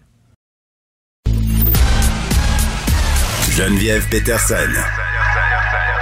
la déesse de l'information. Vous écoutez Geneviève Peterson. Cube Radio. Ah, Martin Geoffroy, j'avais tellement hâte à vendredi pour te parler de l'évêque Gate. Écoute, euh, je chroniquais ce matin dans le journal Le Moral à ce sujet-là, euh, la conférence des évêques catholiques canadiennes qui a invité les gens à en guillemets, magasiner leur vaccin, le essayer de dissuader euh, la population euh, de façon détournée là, de prendre le vaccin AstraZeneca ou le vaccin Johnson Johnson parce qu'il aurait et aurait été un mot très important dans ma phrase. Il aurait été euh, fabriqué, ils auraient, parce que ce sont deux vaccins, ils auraient été fabriqués à base d'une chaîne cellulaire de fœtus. Et là, évidemment, ça a choqué bien des gens, dont moi, là, puis depuis ce temps-là, l'Église essaie de rattraper la, la bague, la voyons, je vais le dire, la balle. Les évêques dans toutes les régions ont fait des sorties pour enjoindre la population à aller se faire vacciner. Mais est-ce que le mal est fait? En tout cas, j'avais hâte qu'on en parle ensemble. Le mal est fait, ben oui, le mal est fait. Ils sont en mode, comme on dit, damage control. oui, puis ils ont juste une ligne de com. Hein. L'important, c'est la, la, vie des gens, faire vacciner les gens. C'est juste ça qu'ils répètent depuis un matin. Mais euh, en fait, je dirais que c'est plutôt discordant dans le sens où, euh, bon, la position de l'Église catholique sur ces questions-là, en fait, la hiérarchie catholique de Rome, là, parce que, tu sais, il y, a, un pape à Rome, puis il y a une hiérarchie catholique, ça a toujours été très clair. Ils sont contre la contraception, ils mm. sont contre l'avortement, ils l'ont toujours été, ils le seront toujours, c'est éternel. Hein, comme la vie éternelle. Mais ils, ont, excuse-moi, euh, Martin, ils, ont même pas un peu assoupli leur position par rapport notamment à la contraception? Ah non, la C'est mal? Ben, je te, je te, ben, c'est pas mal. On ne doit pas, euh, dans le mariage, utiliser la contraception. Ah. Parce que ça, ça contrevient. Ça empêche la famille empêche la famille. Écoutez, ça n'a jamais été assoupli, ça, depuis deux, 2000 ans. Euh, euh, donc, à partir de là, quand on est contre la contraception, contre l'avortement, ben, mm. euh, c'est pas étonnant que ça a été dit, mais ça, c'est venu de la hiérarchie, c'est pas venu des évêques locaux.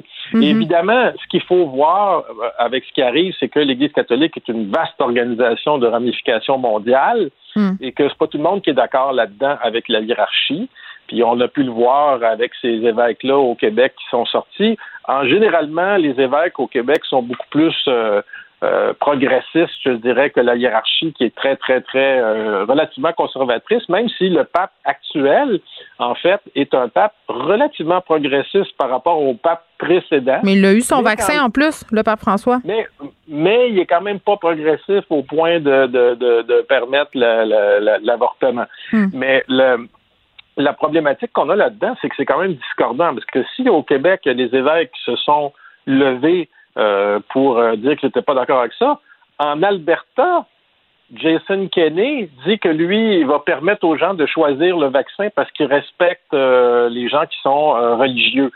Et l'Alberta, qui est beaucoup plus conservatrice sur le plan social et religieux, a donc une réaction différente du Québec là-dessus, Geneviève? Je hmm. Je sais pas si tu vois ce que je veux dire. Oui, puis en même temps, quand tu me dis que les évêques catholiques euh, du Québec, euh, ils sont ils sont plus progressistes, oui, mais Monseigneur Turcotte n'était pas reconnu comme étant le plus progressiste, hein, on va se le dire. Non, non, non, non, euh, ça c'est clair. Je veux dire, euh, et c'est pour ça qu'il est monté dans la hiérarchie d'ailleurs. Il n'est pas resté ici. Ceux qui vont être plus progressistes, généralement, c'est ceux qui sont plus justement, comment je pourrais dire, au rôle et pâquerettes, c'est-à-dire avec les gens euh, ordinaires. Ils n'ont pas le choix, eux autres, d'être dans la réalité. Mais ceux qui sont à Rome, ils sont un petit peu justement en dehors de la réalité. Mais en même temps, euh, la réaction de Justin Kenney en Alberta te montre quand même qu'il y a encore des endroits sur la Terre qui sont pas mal moins laïques que le Québec. Là, OK? L'Alberta, ça reste quand même assez respectueux de la, religion. Euh, puis au point où un premier ministre provincial va dire qu'il va laisser les gens choisir. Et ça, je trouve ça encore plus irresponsable euh, je sais pas si tu peux t'imaginer ce que ça met dans la tête des gens. Là. Ben oui, mais attends, il y a plusieurs affaires à dire là-dedans. Là. Bien sûr, lui, il a fait de la récupération euh, politique, ce qui est, c'est totalement odieux, mais ici, euh, évidemment, là, que ça envoie un message plus que problématique quand même les politiciens euh, vont dans le sens de la conférence des évêques canadienne. ici, Christian Dubé a réagi vertement, prestement, de façon très, très sans équivoque là, par rapport à cette sortie-là en disant, écoutez, là, il faut aller se faire vacciner. Puis c'est un peu ce que je déplorais aussi dans ma chronique de ce matin, c'est de dire, tu sais, euh, je comprends qu'au Québec, on peut regarder ça un peu en haussant les épaules en disant, ben voyons donc, tu sais, on ici, on s'est délivré de tout ça. La religion, ça parle plus à grand monde, mais c'est pas vrai. Il y a des gens pour qui la religion, c'est encore excessivement important, pour qui le clergé, euh, c'est important, les positions cléricales aussi. Euh, puis majoritairement, ce sont des gens plus âgés et qui on vise en ce moment avec la campagne vaccinale, ce sont ces personnes-là. Et je lisais euh, Léa Streliski qui collabore à l'émission ici. son mari travaille avec les personnes âgées et hier, il faisait du damage control, Martin. Il, faisait des appels pour expliquer à ses patients que c'était pas dangereux de se faire vacciner, qu'il n'y avait pas des produits de fœtus avortés dans le vaccin? Écoute, il y a pire que ça encore. On a beaucoup, actuellement, on a beaucoup de difficultés.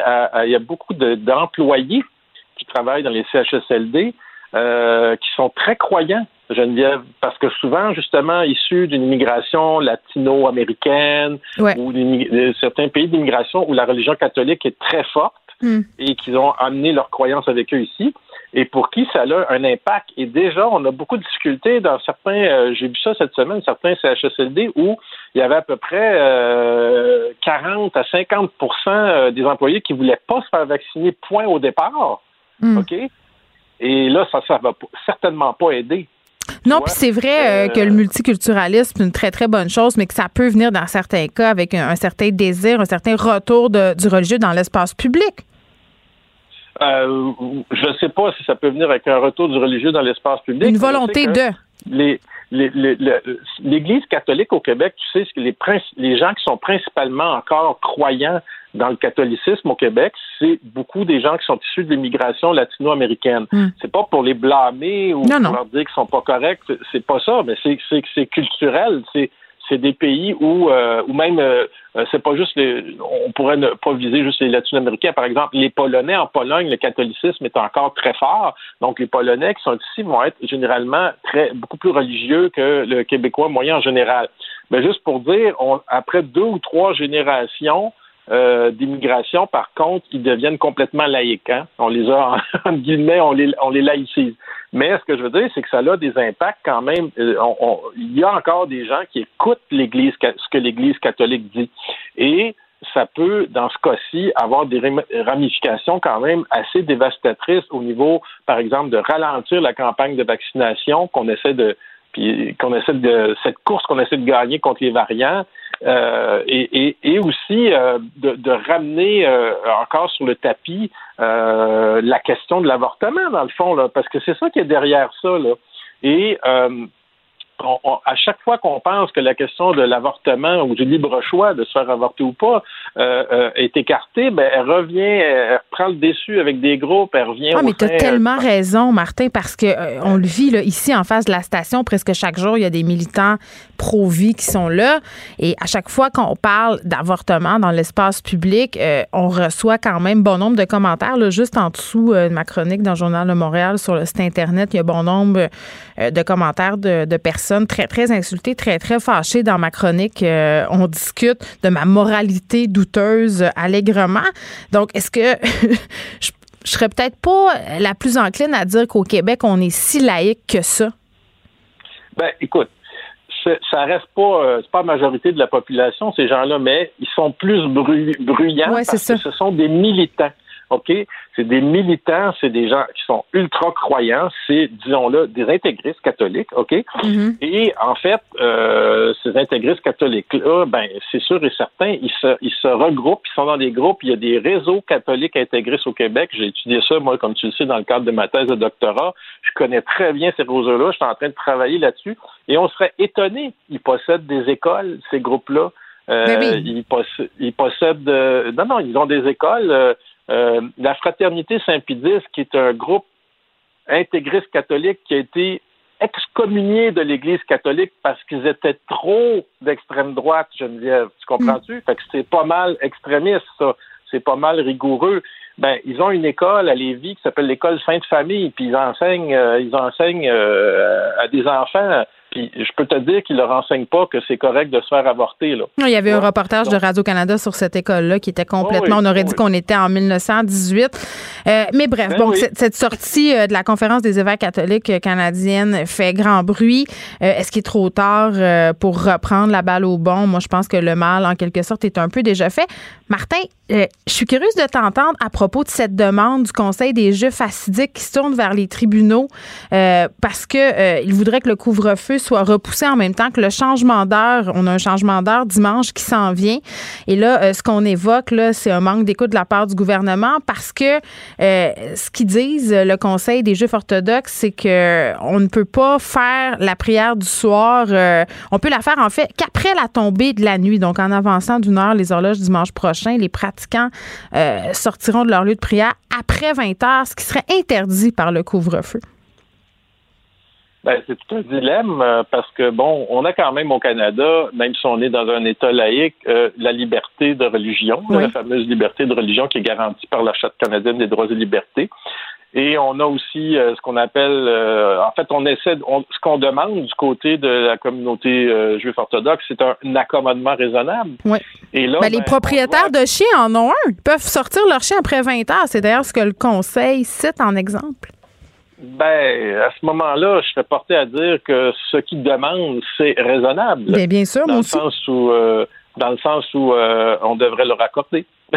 c'est tout simplement. Mais même si ça fait pas notre affaire, parce que c'est vrai que c'est un peu paradoxal de se dire que les propriétaires de chiens ont le loisir de sortir après 20 heures, mais qu'eux euh, ne pourront pas sortir de leur synagogue après 20 heures, alors que ce sont, euh, euh, pour, alors que c'est pour des raisons religieuses. Tu sais, c'est. ça serait bizarre. C'est parce que les, les raisons n'ont pas d'importance hein, quand on parle de commandement raisonnable. Il y a des critères de justice là, qui disent que euh, est-ce que ça porte euh, outrage à autrui directement? Euh, moi, je ne pense pas dans ce cas-ci. le fait qu'il y ait quelques juifs orthodoxes qui sortent une heure après le, couvre-feu. Ça sera pas plus dangereux, tu sais. Ça sera pas plus dangereux que tous ceux qui sortent illégalement tous les soirs pareil. Ou les promeneurs de chiens. C'est la même chose. ou les promeneurs de chiens, comme tu dis, mais je veux dire, euh, je veux dire, du point de vue des accommodements raisonnables, qui, parce que c'est ça qui est demandé, là, je ne pense pas juridiquement parlant que le gouvernement pourrait refuser cet accommodement raisonnable-là, mais on va voir parce qu'on a un gouvernement actuellement qui est très laïque. Euh, oui, loi 21 puis tout, puis tout, là. Qui est super pro-laïcité, puis qui, euh, on va voir qu'est-ce qu'ils vont euh, réagir par rapport à ça, mais voilà. Merci beaucoup, Martin. Merci à toi. Geneviève Peterson. Une animatrice pas comme les autres. Cube Radio. Madeleine Pilote-Côté est avec nous. Madeleine, salut. Allô, Geneviève? Écoute, euh, une étude qui me remplit de joie. Les gens toujours en retard vivraient plus longtemps et seraient plus heureux. Oui, c'est une étude euh, d'Harvard qui fait qui refait surface on la voit dans beaucoup d'articles. Je lisais ça dans le sac de chips euh, hier, en fait. Puis j'ai trouvé ça bien intéressant. Moi, je suis pas du genre vraiment à arriver en retard, mais j'ai beaucoup de mes amis qui sont de ce genre-là. Puis je suis contente de savoir qu'ils vont peut-être vivre plus longtemps que moi, puis qu'ils sont plus heureux que moi. Toi, Geneviève, je voulais savoir, est-ce que tu es quelqu'un d'à l'heure ou, euh, tu arrives en retard des fois? Moi, j'ai la maladie euh, d'arriver en avance. Il n'y a rien qui me oh tombe. Il y a rien qui me tombe le plus sénère que quelqu'un qui est en retard à un rendez-vous. J'ai des amis qui sont euh, toujours en retard. Une amie en particulier. Euh, puis mon truc euh, que j'ai développé avec elle, avec les années, là, c'est de lui dire l'heure du rendez-vous 30 minutes à l'avance. Donc si je veux qu'elle soit chez nous ou au resto jadis naguère à 6h30, ben je lui dis que le rendez-vous est à 6h. Comme ça, je suis certaine qu'elle est là à 6h30. C'est à ce point-là. Mais moi, ça m'insulte, ça me choque. Je trouve que c'est un grand manque de respect d'être en retard. Ben, ben souvent, puis en contexte de, travail là, pour des réunions, tout ça, je, comprends que ce soit un grand manque de respect. Tu sais, c'est dit, moi, pendant la pandémie, j'ai comme un peu développé la, la faculté, on peut dire ça comme ça, puisque c'est bien d'être en retard selon Harvard, euh, d'arriver en retard. Fait que si je vais rejoindre mes amis euh, dans le parc ou euh, si je vais rejoindre une amie pour pour marcher à distance, ben des fois je me permets d'être un peu en retard, puis ça, ça, ça fait que je suis comme un peu moins stressée parce que. Pourquoi tu te permets d'être en retard? Madeleine, on n'a rien à faire. T'as aucune raison légitime d'arriver en retard où que ce soit en ce moment. Ben, ben c'est ça, mais j'ai aucune raison légitime non plus de me presser. Tu sais, je veux dire. Mais c'est pas se presser, être à l'heure. Ben, pour des fois, oui, tu sais, pour euh, dans le fond, les gens qui arrivent en retard, pourquoi ils seraient plus heureux, c'est justement parce qu'ils font pas des scénarios catastrophes dans leur tête. Fait qu'ils sont beaucoup plus calmes. Fait qu'eux, ils vont pas penser, ces personnes-là, ne vont pas penser au fait qu'ils vont, qu'ils vont peut-être échapper leur café, euh, qu'ils vont peut-être manquer leur métro, qu'il va peut-être avoir une panne euh, de, de, de, leur autobus ou de la ligne Moi, je pense pas à ça. Madeleine, je fais juste être à l'heure. En tout cas, je me dis, si au moins tu te rends compte que tu vas être en retard, on s'entend-tu que l'essentiel de la politesse, c'est de prévenir la personne. T'envoies un texto, t'appelles, tu fais quelque chose. Tu, fais pas juste faire attendre l'autre dans le néant. C'est parce que c'est sûr qu'il y a de quoi de respectueux, puis euh, même quand on va rejoindre euh, un ami, une amie, c'est respectueux, encore plus en contexte de travail. Là, on se rappelle, euh, mm. les réunions, ça nous est tous arrivé de voir quelqu'un arriver en retard, en plus avec un café acheté dans un commerce. Il a arrêté bien relax, lui-là. Il était en retard de 15 minutes, mais il a arrêté au Starbucks se pogner un flat white. Ben oui. Mais pourquoi les gens arrivent en retard? C'est souvent des euh, ces personnes-là, là, celles qui arrivent souvent, souvent en retard, c'est souvent des, euh, des personnes très créatives puis plus perfectionnistes euh, que la moyenne. Fait ah! Ils vont prendre le temps de, de finir les choses. C'est des passionnés, tu sais, ils vont prendre le temps de, de faire les choses. Fait que c'est souvent ça qui va, va causer du retard. Puis, ben, ces personnes-là vivent plus vieux plus vieilles. Fait ça, Ils vivent plus vieux, plus vieilles parce qu'ils sont moins stressés que nous autres. C'est ça, dans le ben, fond. C'est ça. Fait moins de risque de haute pression, moins de maladies du cœur, meilleure santé cardiovasculaire. Puis aussi le taux de dépression. Hein, si tu es plus heureux, comme l'étude le dit, ben, tu as moins de chances peut-être de tomber en dépression. Fait que ça contribue aussi à leur espérance de vie euh, plus longue. Donc, euh, je vous encourage pas, euh, ceux et celles qui nous écoutent, à arriver en retard, mais tu sais, sentez-vous pas mal si vous arrivez en retard. Mais il y a des gens qui disaient, qui commentaient, et puis qui disaient que, au contraire, eux, le fait d'arriver en retard, ça les stressait encore mais plus. Moi, moi, c'est ça. Moi, je peux pas vivre avec ça. ben, c'est ça. ça ben, peut-être que dans ce cas-là, ça nuit à ta santé. J'ai l'impression que ceux ceux et celles qui, qui, arrivent en retard puis qui s'ennuient pas à la santé, c'est le monde qui s'en font, qui s'en font pas trop avec ça. Bon, morale de l'histoire, euh, arrivez en retard si ça vous chante, mais avertissez les gens et si euh, peut-être vous êtes comme moi légèrement euh, stock-up du retard, cultivez-le. c'est d'arriver une ou deux minutes en retard à des rendez-vous et, et prenez le temps de bien évaluer ce que ça vous fait à l'intérieur. Hein? Tu sais, comme apprécier le moment présent de votre, de votre retard. tu voulais qu'on revienne, Madeleine, euh, sur ce dossier de la presse plus, ce que l'histoire du rap ne dit pas sur les femmes. Oui, un, un nouveau livre qui est sorti depuis début février, euh, écrit par Kevin Kevian euh. Et puis lui, c'est un maître de conférence en sciences de l'information, de la communication à l'Université de Paris 8. C'est aussi un docteur en sciences politiques. Lui a déjà écrit euh, des livres, euh, comme euh, dans le fond des, des, livres sur la pop aussi, puis l'effet de la pop en politique et tout. Et là, le livre qui sort, qui est récemment sorti, c'est Hot, Cold and Vicious. Donc, c'est disponible depuis début février. Puis ça, le but de ce livre-là, -là, c'est de redonner aux rappeuses leur place légitime dans le récit du rap aux, États-Unis. Parce que ce qu'il dit, en gros, c'est que euh, les femmes dans le rap aux États-Unis, c'est comme si leur contribution était comme minimisée, voire invisibilisée. Mais on dirait, que, on dirait que l'idée qu'on a des femmes dans la musique rap, c'est cette image de filles qui se dandinent dans un vidéo. Ben, c'est ça. Ben, pourquoi les femmes sont, sont comme obligées un peu d'être sexuelles puis tout ça? C'est que euh, ben c'est ça le rap, surtout aux États-Unis, dans une culture euh, très sexuelle, euh, assez misogyne aussi. Fait que pour l'intégrer, ben c'est sûr que les femmes doivent, puis pour rayonner dans ce milieu-là, ben doivent emprunter cette, porte-là, c'est sûr, cette avenue-là. Ces codes-là, il faut qu'ils empruntent les ben, codes de la séduction et tout ça. Oui, euh, ça c'est certain. Et puis, euh, ben les, les, les, femmes le font, sont fières de le faire. Il y a aussi euh, Cardi B, je sais pas si vous la connaissez, c'est celle qui domine présentement la, la scène rap. Euh, oui, j'avais fait une chronique sur elle euh, qui avait créé moult réactions. Ça s'appelait Les fesses de Cardi B parce qu'on lui reproche beaucoup d'être lassée. Cardi B qui s'affiche ouvertement comme étant une ancienne danseuse nue, comme ayant flirté aussi euh, avec le crime, mais qui, en quelque sorte, prétend que se montrer dans son plus simple appareil, c'est en pouvoirant pour les femmes, ce qui est, je suis pas contre. Ben c'est ben ça qu'elle dit, puis elle rappelle aussi qu'il y a beaucoup de rappeuses qui parlent d'autres sujets, mais qu'on les oui, écoute oui, c'est ça. C'est vrai. Puis elle dit qu'on peut, on peut très bien euh, le mesurer, ce qui marche mieux puis qu'est-ce qui marche moins bien Euh, puis elle, ce qu'elle constate, puis ce qu'elle mesure vraiment, c'est que ça marche mieux quand, quand elle parle de sexe. Fait qu'elles n'ont pas à se sentir mal de le faire. Euh, tous leurs, leurs collègues masculins le, le font aussi. Puis, ben, c'est, une avenue qu'ils sont un peu obligés d'emprunter. Puis tant mieux qu'elles le font.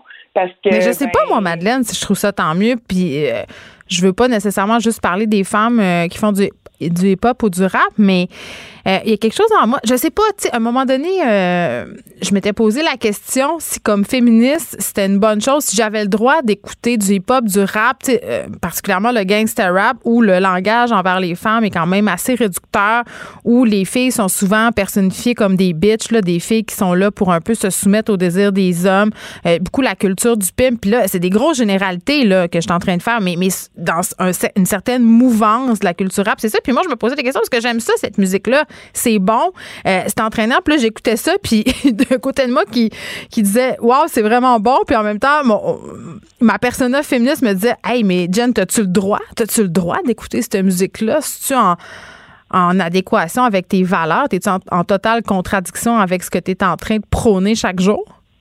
Ben, quand j'étais jeune, moi, Geneviève, au secondaire, tout ça, là, j'écoutais beaucoup de rap, puis de rap euh, de rappeurs, hein, des, des gars. Et puis, ben, c'est sûr que ça, ça décrit la femme, euh, tu sais, c'est très misogyne, là, c'est, c'est très Pas très réducteur pour la édifiant. femme. Ben non, c'est pas très édifiant, puis je parlais plus ou moins en anglais, fait que je, je comprenais pas trop ce qu'il disait.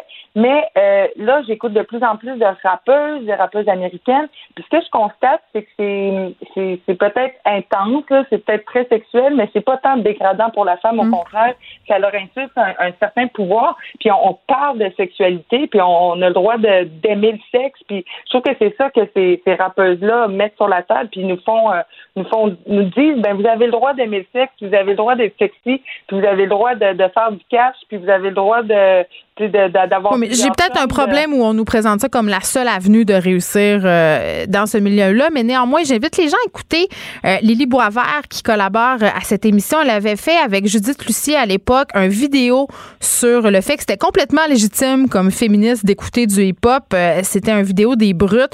Euh, c'est encore disponible là, si vous googlez tout ça.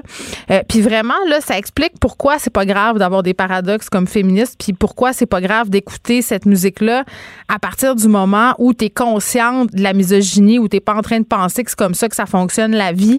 Ça m'avait fait beaucoup de bien, Madeleine. Ça m'avait un peu dédouané. Donc maintenant, euh, j'écoute mon Cardi B euh, et mon Snoop Dogg euh, en toute impunité, sans trop me sentir mal. Mais j'avoue que quand j'entends mes filles en écouter, je sourcille un peu. Madeleine, puis l'autre côté, on se retrouve lundi. Merci. À lundi. Joignez-vous à la discussion. Appelez ou textez le 187 Cube Radio 1877 827 2346. Hello. Cube Radio. Cube Radio. En direct à LCN. Retrouve maintenant Geneviève Peterson en direct euh, des studios de Cube Radio. Geneviève, on revient sur l'annonce de ce- ces assouplissements euh, pour le sport. J'ai envie de te demander, est-ce que tu as déjà appelé à ton gym pour pouvoir y aller le 26, euh, le 26 mars? Confidence, pendant que j'animais l'émission, j'ai eu un texto de mon entraîneur. Elle me dit Mon Dieu, je pleure presque. J'ai tellement hâte euh, de revoir tout le monde. Puis c'est vrai parce que je m'entraîne avec quelqu'un depuis quand même euh, trois ans. Veux, veux pas, euh, on crée des liens. Mais moi, je, je sais pas si les gens sont à la même place que moi par rapport aux annonces qui viennent d'être faites. C'est mêlant. Pour vrai, là, on a eu beaucoup de chiffres.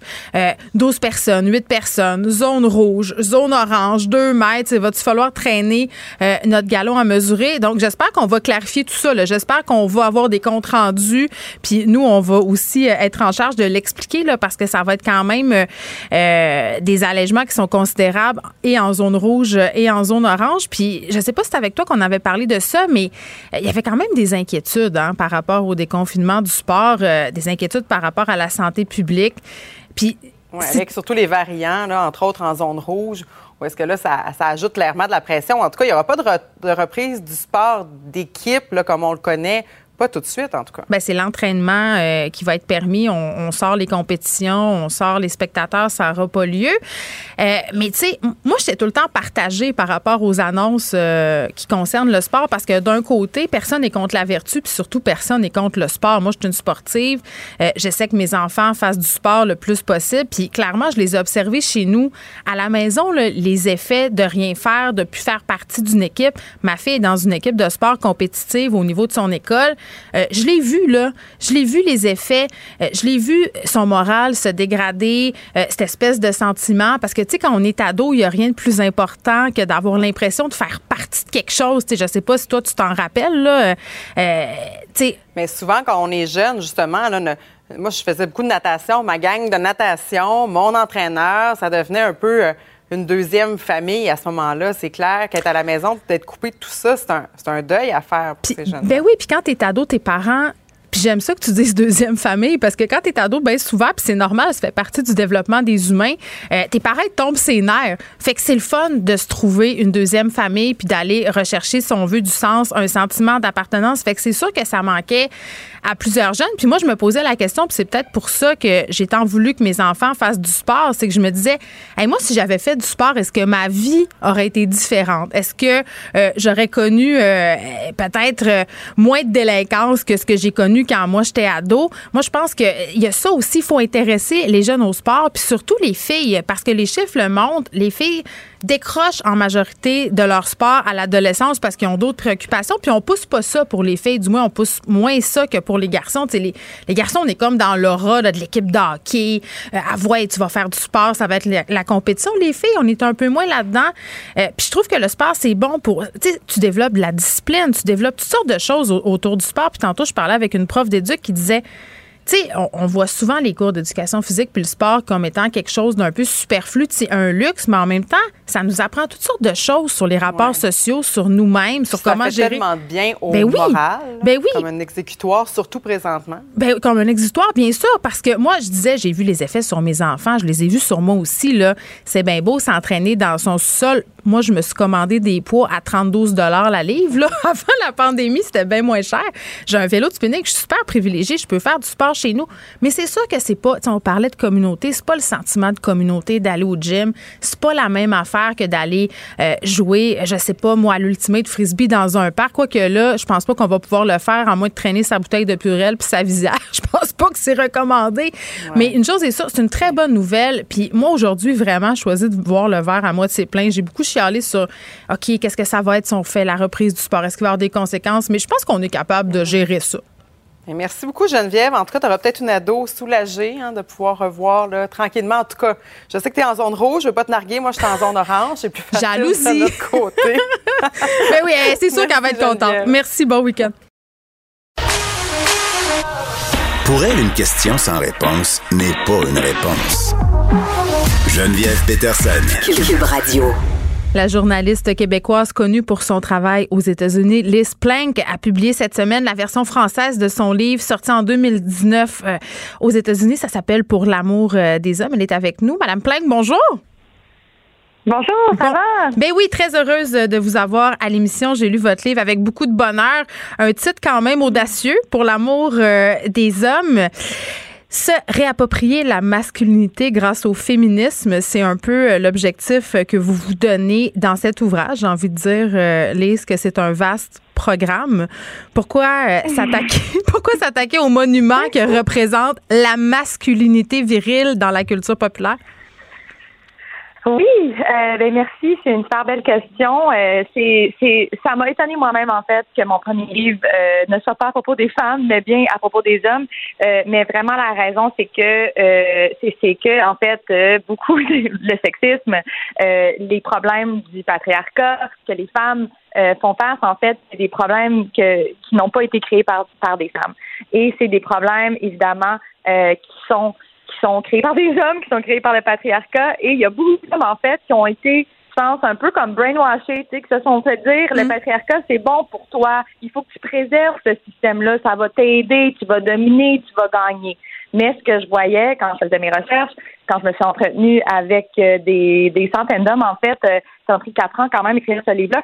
Euh, je me suis rendu compte que c'est ça, le patriarcat, ça rend pas les femmes heureuses, mais les hommes, ça les rend pas heureux non plus. Ben, ben c'est ça, on, va creuser ça parce que on, on, parle de masculinité, on parle de l'homme avec un grand H. Il y a cette idée, comme je le disais, de la masculinité virile. on va essayer d'un peu définir c'est mm. quoi. Est-ce que je peux tutoyer? Oui, bien sûr. Euh, tu, dis, euh, tu dis euh, Liz, que, qu'à ton sens, Donald Trump, c'est la représentation même de cette masculinité-là. Pourquoi? Oui, ouais, ben en fait, euh, ce qui est intéressant, c'est qu'on a passé beaucoup de temps, en fait, parce que j'ai j'ai fait la couverture de de cette campagne-là parce que euh, j'habite aux États-Unis. Euh, mais une des choses que je trouvais vraiment intéressante, c'est qu'on passait vraiment beaucoup de temps à parler euh, de la manière dont Donald Trump parlait des femmes. Mm-hmm. On parlait beaucoup de la manière dont il parlait des, euh, des, des, des, des, personnes qui sont trans, des personnes qui sont gays, les, les musulmanes.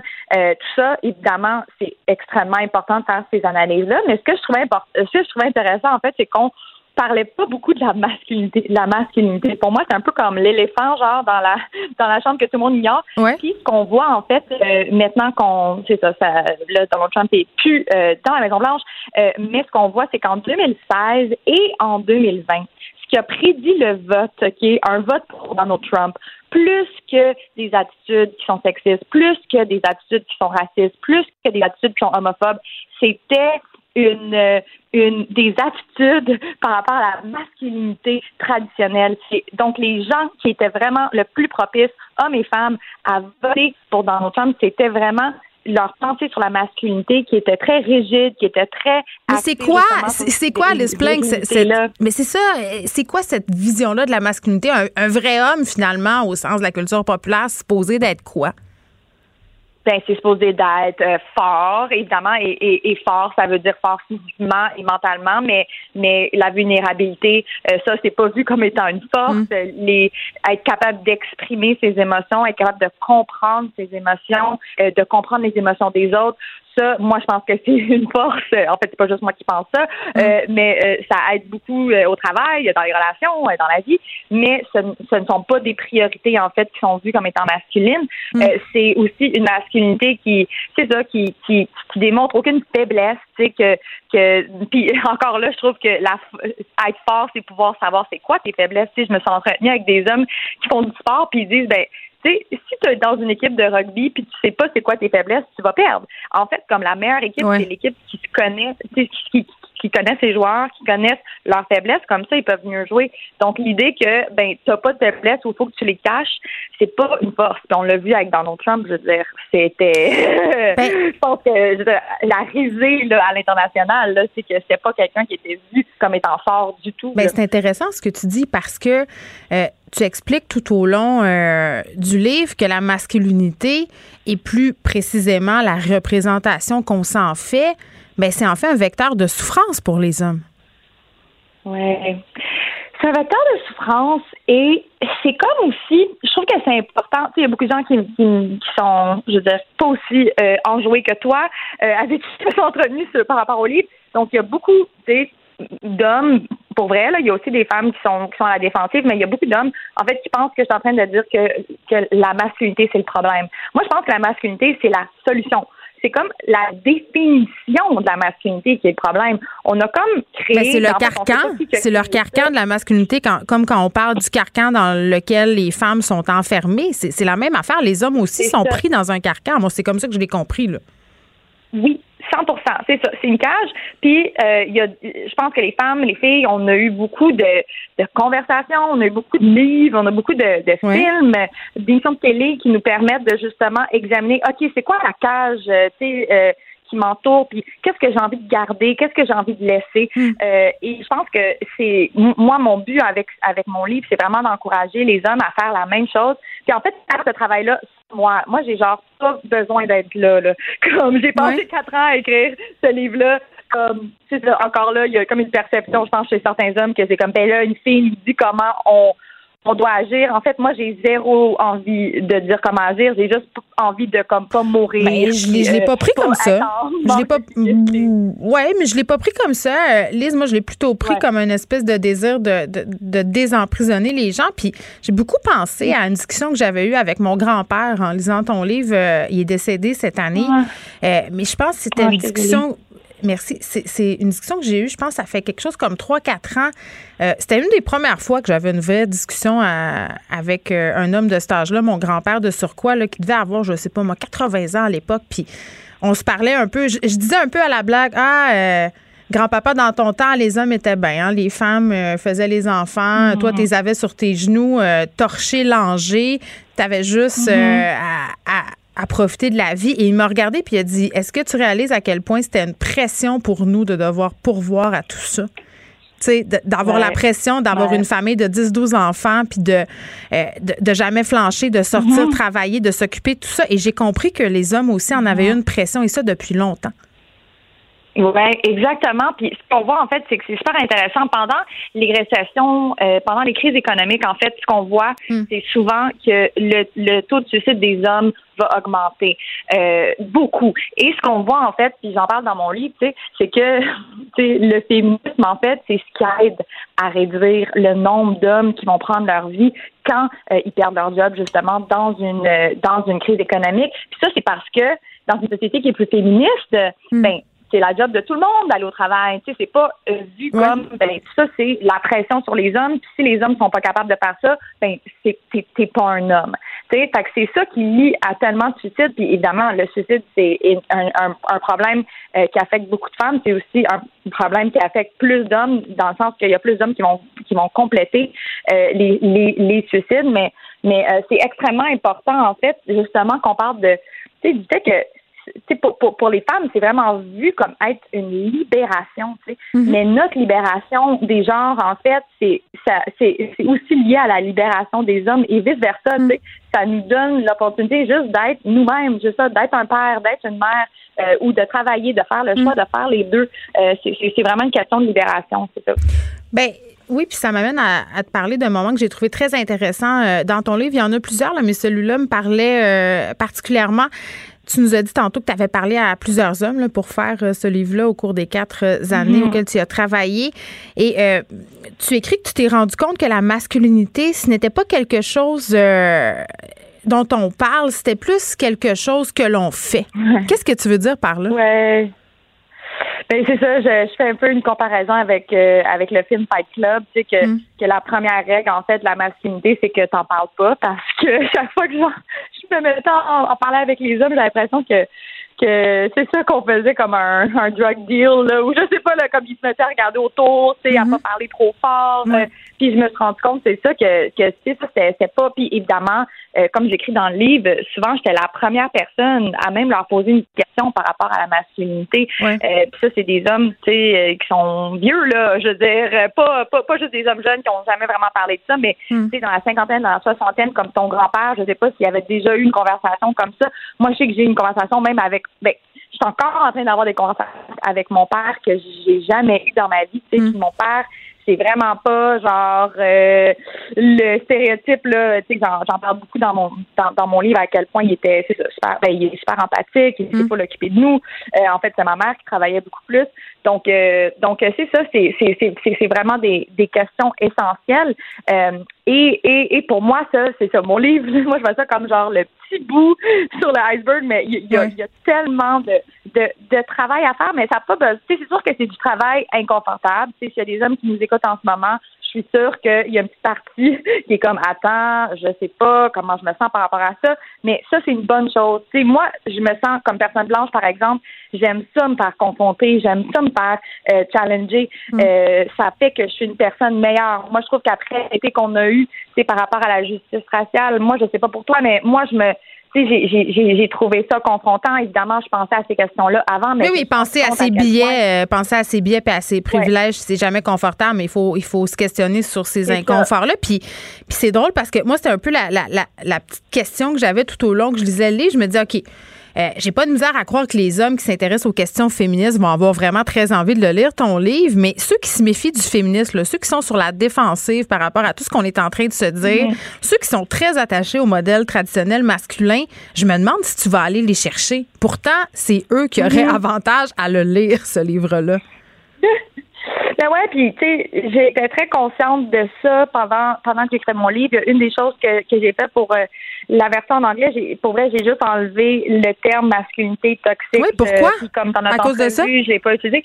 Ben, à cause de ça, tu sais, je, je savais que euh, c'était déjà un terme qui allait, qui allait, c'est ça, qui, qui, qui, qui, avait du monde qui, qui, qui, qui, ça puis qui faisaient ben ça c'est pas pour moi ça c'est ou tu sais ils pensent que c'est comme de la politique tu sais que j'ai comme aux États-Unis particulièrement tu sais c'est très partisan hmm. donc ça c'est un, un terme qui appartient à, la, à la gauche mais je pense aussi que c'est important, tu sais, moi, ce qui est le plus important, c'est que ça soit accessible à tout le monde, dans le sens que Mm. C'est pas une conversation qui reste dans l'élite, c'est pas une conversation qui reste juste euh, je veux dire, moi, je suis très chanceuse d'avoir une, une maîtrise, tu sais, d'avoir eu l'opportunité d'étudier ça. Euh, mais c'est pas tout le monde, tu sais, qui, qui, a, qui, a, le temps. Tu sais, on vit dans une société capitaliste où euh, il y a beaucoup de gens qui doivent faire deux, trois jobs, tu sais, juste pour vivre. Donc, je peux vraiment mm. comprendre, tu sais, que, que, que, que c'est beaucoup.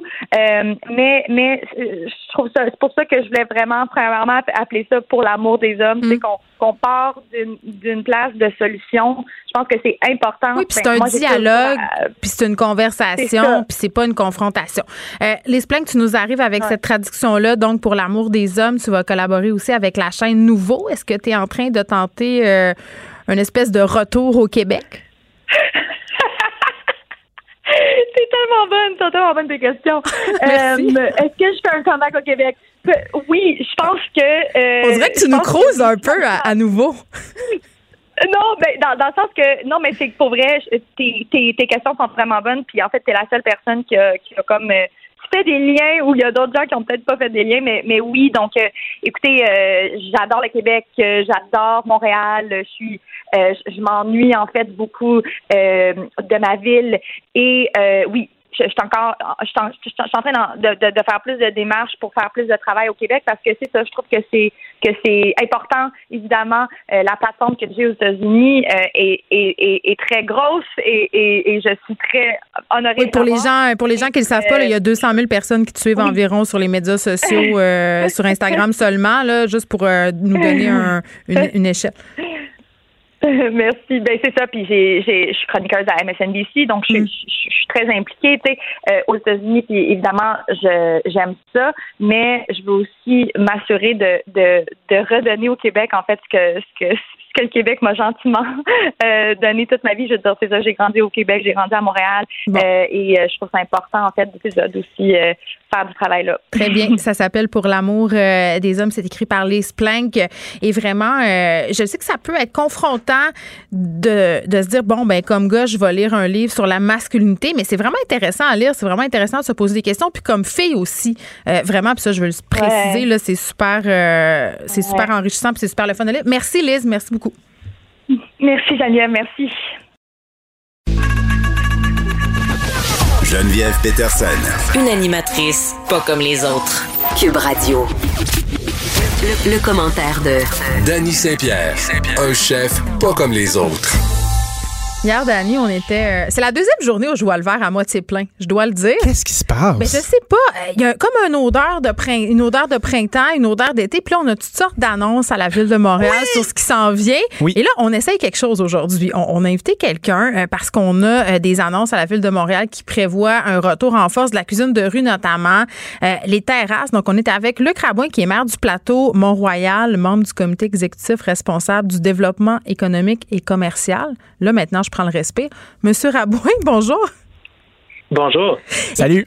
Bon, euh, on voulait vous parler euh, des principales annonces qui ont été faites, entre autres les camions de cuisine de rue euh, qui vont disposer de beaucoup plus d'emplacements autorisés que l'an passé. Là, je pense que c'est quelque chose comme deux fois plus que l'an dernier, non? Oui, exactement. Donc, cette année, il va y avoir 24 emplacements autorisés dans quatre arrondissements. C'est le double de l'année dernière. Donc, on essaie de donner un coup de pouce, de donner de l'espace, euh, de donner de l'air. On sait que c'est difficile pour les restaurateurs, incluant euh, ceux qui font la cuisine de rue. Puis, euh, est-ce que vous avez envisagé de les laisser s'installer plus tôt, justement, pour pallier à tout ça? Parce qu'on sait qu'on n'a pas le go encore de la santé publique pour rouvrir les salles à Montréal. Oui, tout à fait. Donc, ils vont, ils vont pouvoir s'installer dès la mi-avril. Donc, c'est plutôt que d'habitude. On est conscient de la situation et on s'arrange comme on le fait depuis le début de la pandémie, d'essayer d'être le plus souple possible. Qu'est-ce qui qualifie un espace euh, de camions de cuisine de rue? Tu on parle, on en avait 12 l'année dernière. Il y a beaucoup plus de camions que ça. Là, on est à 24. Qu'est-ce qui fait qu'un camion peut s'installer dans un secteur donné? En fait, l'idée, c'est qu'on essaie de voir des secteurs où il n'y a pas déjà des restaurants autour, hein, donc des secteurs qui sont moins bien desservis, mais qui sont fréquentés euh, par des citoyens. Donc, c'est ça notre, notre logique. Là.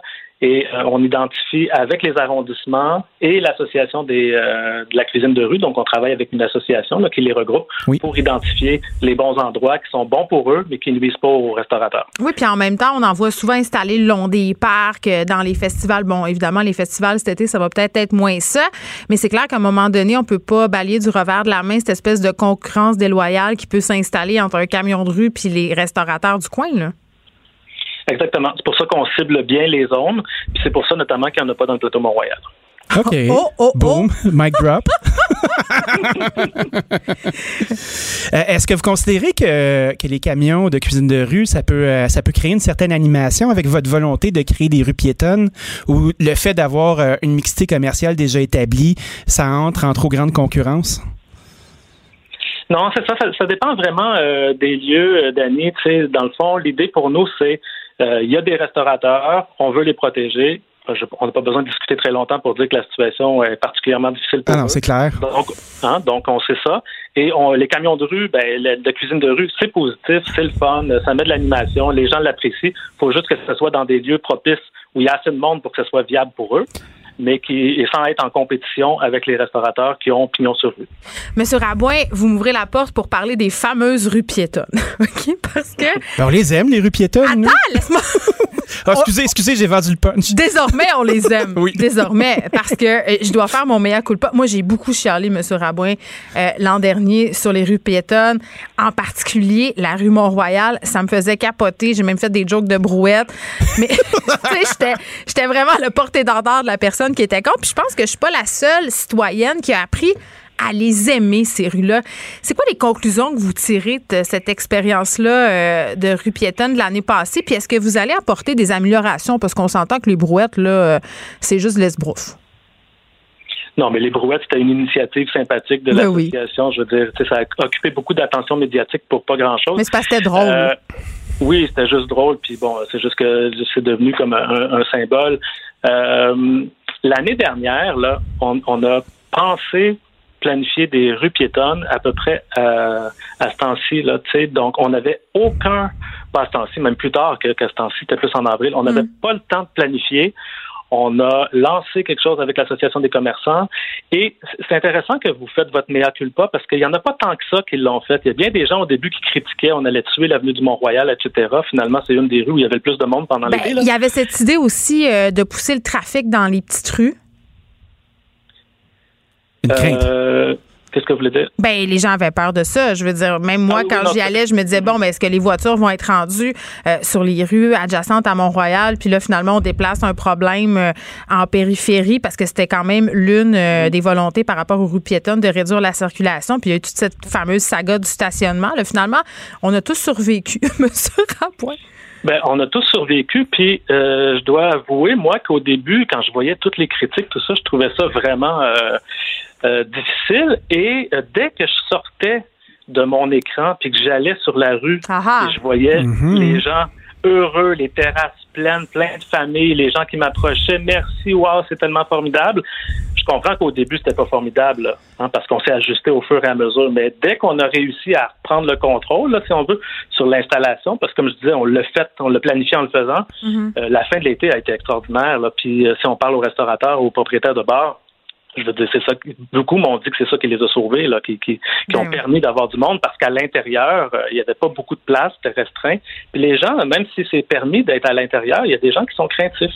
Donc les gens étaient sur les terrasses, puis ça a été magnifique. Cette année, on a décidé, comme là, on a l'expérience de l'année dernière, c'est pour ça que la ville a mis un programme en place. Donc, on, on met un programme de 4 millions disponibles et là, on veut que les projets émergent des associations de commerçants en collaboration avec leurs arrondissements. Dites-nous pas qu'il va ben, falloir qu'ils se réinventent. Là. Ça, on n'a plus le droit de dire ce mot-là. Non, je dis pas ça. Non, je dis juste que s'ils veulent un projet de piétonisation, il faut qu'ils le demandent. Donc, euh, nous, on n'oblige rien. On met des ressources, puis ceux qui veulent, puis qui pensent que c'est bon pour leur rue commerciale, et les commerçants et les, arrondissements, on va les aider à le faire. Donc, c'est ça l'annonce du programme qu'on a fait. Souvent, ici, Geneviève et moi, on, a la, conversation récurrente de euh, à qui la responsabilité de raconter Montréal? Puis je m'explique. On, on veut essayer de créer un nouveau narratif avec le fait que les gens des régions ont peut-être peur de venir chez nous. Dans les médias, les gens ont la mèche courte, puis on utilise ça pour les faire capoter avec des comptes puis de la construction. Mais nous, comme citoyens montréalais, là, on aime ça vivre ici, on a des vies de quartier, on comprend que chaque quartier est mm. comme un village. On est déjà convaincus. L'écosystème est bon, puis j'ai l'impression que cette voie-là, elle se retrouve jamais de l'avant. À qui euh, la responsabilité de mettre ça de l'avant? Est-ce que c'est les villes qui doivent faire des campagnes? Est-ce que c'est les SDC qui doivent se fédérer? Est-ce que c'est les commerces qui doivent se tenir ensemble? Ça serait le fun, me semble, qu'on soit capable de parler de Montréal comme étant quelque chose d'excessivement positif à l'échelle humaine. Oui, non, c'est sûr. Moi, je suis tout à fait d'accord euh, avec ça. En fait, euh, c'est difficile parce que euh, quand c'est des initiatives positives, on dirait qu'on a plus la difficulté d'en parler. Il y a comme moins d'intérêt, alors que quand ça brasse, ben là, c'est le fun. Puis on, aime ça euh, faire circuler les, débats, euh, la controverse. Ça fait de la moins bonne radio, les choses positives. Ah, les bonnes nouvelles, on a eu ça, nous autres. non, puis moi, je, je, disais à du monde, peut-être même des, des, médias, mettons, juste en discussion comme ça, pourquoi tu fais un reportage sur Mont-Royal au mois de septembre, c'est formidable. Ben non, tu sais, Saint-Denis, ça brasse, on va parler de Saint-Denis, tu sais. Euh, donc, euh, je pense qu'il y, a, bon, il y a une partie euh, là. mais c'est le rôle des médias aussi. Pardonnez-moi, M. Rabouin, mais c'est quand même le, rôle des médias aussi, en quelque part, de souligner les moins bons coups. Absolument, mais je pense qu'on peut souligner les deux. Absolument, les médias, il faut qu'ils soient critiques, qu'ils posent des questions. Puis quand il y a des initiatives finalement qui marchent, ils peuvent aussi euh, en, parler, ben je pense. En tout cas, vous pouvez compter sur euh, nous ici. On met de l'avant vos bons euh, coups autant que les mauvais. c'est bien balancé. Calme-toi, oui, absolument. puis, puis, nous, il faut qu'on se défende sur les mauvais. Je ne remets pas ça du tout en question. mais sur la question de parler en bien de Montréal, je pense qu'on est mm. plusieurs à avoir une responsabilité. L'année dernière, ben, c'est sûr que nous, quand on met nous-mêmes en place, je parle des élus, des politiques, ben là, nous, on se fait critiquer. Mais s'il y a des, euh, des restaurateurs, des associations de commerçants, mm. euh, différentes organisations qui parlent aussi, qui prennent la parole, je pense qu'il faut prendre la parole. Il ne faut pas juste laisser la place aux gens qui, euh, qui critiquent parce que finalement, je, je, vous le dis, là, sur l'avenue du Mont-Royal, la grande majorité des citoyens ils trouvent ça positif, la grande majorité des commerçants, mais c'est pas eux qu'on entendait au début. Bien, M. Raboy, en terminant, euh, est-ce que vous avez, euh, ben, est-ce que vous avez, j'imagine, c'est indéniable, vous avez pensé à comment ça allait se goupiller tout ça parce que ça va quand même peut-être être possiblement le bordel. On évoque cette idée d'année folle pour parler de la post-pandémie. Qu'est-ce que vous avez prévu euh, comme gestion de risque sur l'avenue Mont-Royal cet été? Ben, je, pense pas que cet été ça va être si fou parce que tout le monde n'est pas encore vacciné. Je pense qu'on va avoir une année. J'espère qu'on va avoir une année aussi le fun un été aussi le fun que l'année dernière, parce qu'en plus, l'année dernière, il faisait beau. Donc, euh, on a eu une saison des terrasses vraiment exceptionnelle. Mm. Euh, on espère avoir un été aussi exceptionnel que euh, l'été dernier. Et l'avantage qu'on a cette année, c'est l'avantage et le risque, parce que c'est un avantage parce qu'on a l'expérience l'année dernière, mais là, on ne pourra pas dire on n'a pas eu le temps d'y penser. Donc, nos projets vont devoir être meilleurs dès le début que l'année dernière, puis on y travaille déjà depuis plusieurs mois. Et je pense qu'on va avoir une belle expérience l'été prochain. Du Purel. vous voir.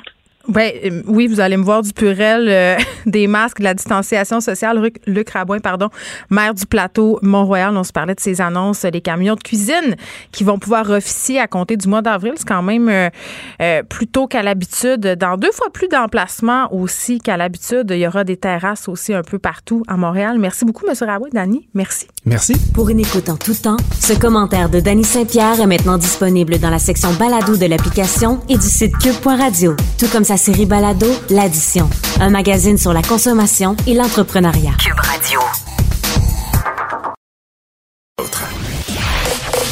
Vous écoutez Geneviève Peterson. Cube Radio. Le, le commentaire de Olivier Primo, un entrepreneur pas comme les autres. Olivier, cette chronique aurait pu s'intituler Jalousie, la mienne, parce que moi, je suis en zone rouge et toi, tu es en zone euh, orange. Et là, c'est la folie dans les restaurants. Et pour vrai, je regardais euh, les images dans différents médias depuis que c'est rouvert. Et j'aurais goût d'être n'importe où. N'importe où où c'est un restaurant, que ce soit une cantine, un score, n'importe où. J'irais. Je vais te redonner le sourire méchamment en te disant que je suis non seulement pas en zone orange, mais très en zone rouge. Je suis Ah! à Laval Town Beach. Je pensais que tu étais en zone orange. Ben, je suis contente Ah, de base. Je suis moins jalouse de toi. Mais j'étais en zone orange la semaine passée et hier, parce que je suis en train de faire des- le tour des, des locaux là, pour ouvrir mes fameux Slice Gang, hein, bien sûr en anglais. Euh, Hey, J'ai hâte d'y goûter à ta pizza en passant. Moi, je n'ai je n'ai pas reçu. bonne. euh, je me sens vraiment euh, pas privilégiée puis aussi légèrement rejetée. ouverte. Ben, c'est est pas grave. Fais-moi en une pareil. Non, je comprends, mais j'ai- goûté au vrai test là, à peu près trois semaines. Fait OK. tu vas en avoir en primaire, inquiète-toi pas. OK. Euh, mais j'étais, moi, puis là, en, en zone orange hier, je devais respecter mon couvre-feu de 8 heures parce Mm. que j'habite pas là-bas. Euh, et c'est pour ça, là, ça m'a fait penser, j'avais goût de jaser de ça hier parce que je me suis commandé du, euh, du restaurant à ma chambre d'hôtel. Et euh, le gars de, de, de, de Uber qui est venu me livrer ça, ben, j'ouvre la porte, il me reconnaît. Il me dit ben, pourquoi t'es pas au resto? Ben, je, je viens pas de la. Ah, il dit OK, parfait. C'est la folie. Fait que ce matin, en faisant le, beau chemin sur la 10, la belle route, en revenant de Sherbrooke, j'ai appelé mes amis. Et là-bas, c'est la pure folie. Et l'autre truc aussi, c'est que non seulement c'est la folie, mais les gens en ont rien à foutre de tout ce qui se passe. Oui, il y a des mesures, là, mais ils voulaient tellement sortir de chez eux. J'ai une petite anecdote hier, euh, samedi soir, un restaurant très bien connu à Bromont, qui c'est un de mes amis, bien plein, ben, en respectant bien sûr à peu près la limite. Le policier est rentré. Ah, non, attends, excuse-moi. En respectant à peu près? ben, je pense bien, parce que quand il me dit que c'est bien plein, c'est parce qu'il y a du monde. Oui, oui. Euh, il dit, premièrement, il dit, on demande les, les cartes aux, aux gens. Ah, je l'ai pas. Euh, ah, euh, j'ai pas mon permis de conduire. Ben oui. Peu importe. Là, t'as pas vraiment, tu peux pas refuser parce que là, si jamais la personne vient vraiment de la zone orange, ça va faire une crise. De toute façon, ils sont fermés depuis cinq mois. Fait qu'ils accueillent n'importe qui. Et il y a un policier qui est rentré une demi-heure avant la fermeture. Tout le monde était debout aux tables. Il a regardé le propriétaire puis il a dit bon, on se reparle la semaine prochaine. Là, je comprends le, le- qu'est-ce qui se passe ici puis j'ai vraiment pas le goût de faire le tour, de donner tickets à tout le monde. Faites attention, bonne soirée. Fait que là, là, il y a, les deux mesures. Là. Il faut juste pas retomber dans le piège de pourquoi les restaurants ont refermé. Je comprends, c'est la première semaine, tout le monde est tanné d'être chez eux.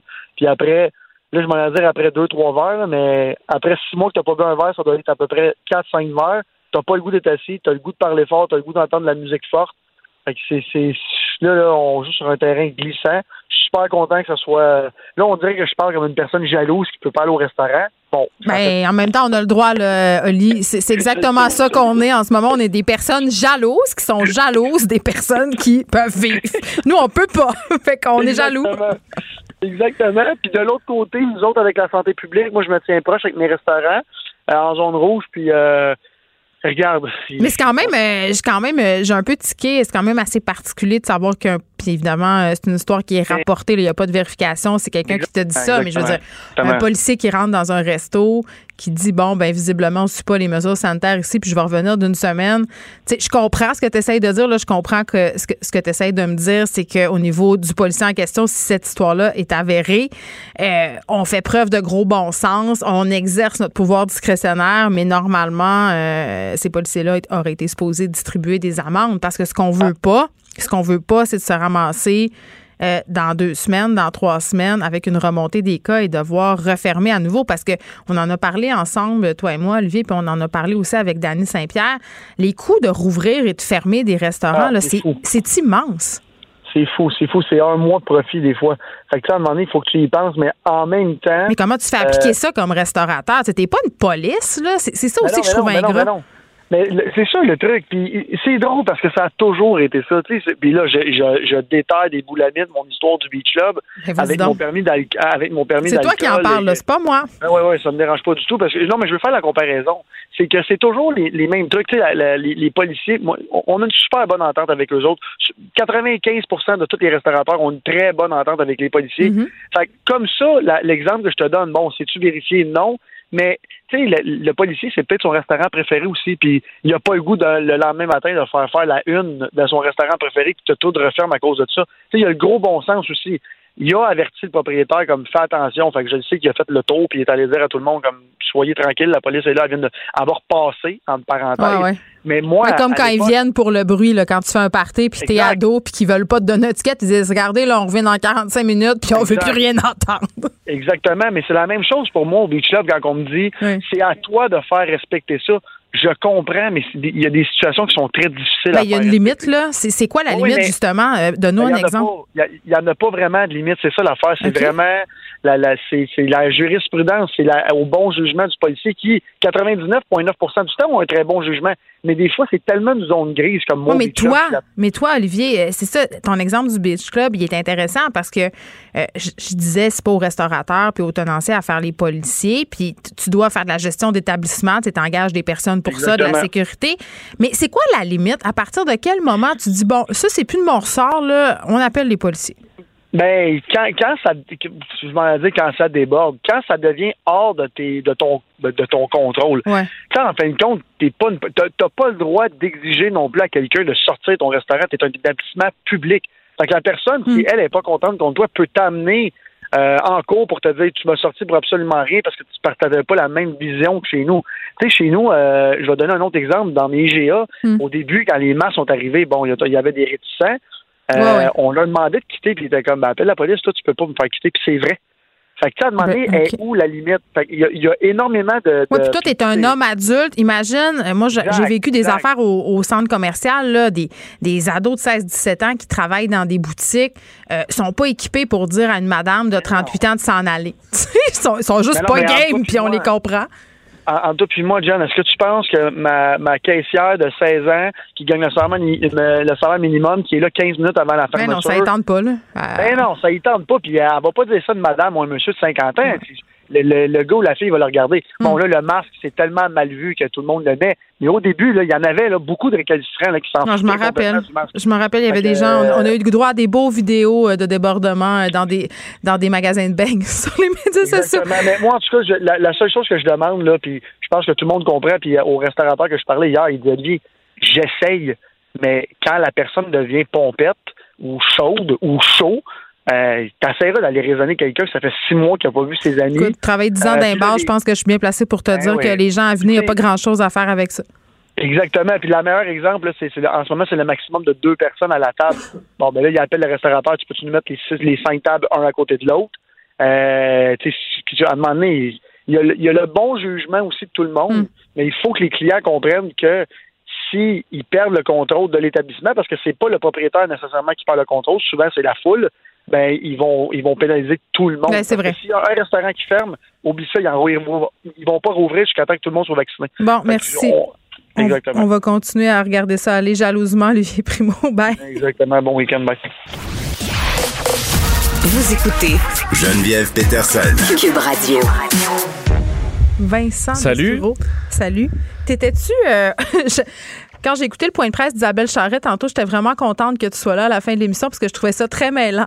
Ah oui, OK. C'était ben, c'était beaucoup d'informations, Oui. deux zones, plein d'affaires, des deux mètres de distance. Je me suis dit, Vincent, il va tout nous expliquer ça. Ben, en fait, c'est que là, je veux surtout t'expliquer ce qui vient de tomber par Ouais. rapport aux piscines et aux spas, parce que ça ajoute. Ben, on euh, savait pas, les gyms, les piscines, les spas, là, il y avait une zone de gris. Ça, c'était euh, parce qu'il y a eu le sport et là, euh, tantôt, euh, la, la ministre du Tourisme, Caroline Proux, dans un communiqué qui nous apprend, tiens donc, que les piscines d'hôtel et les spas vont pouvoir ouvrir, même en zone rouge.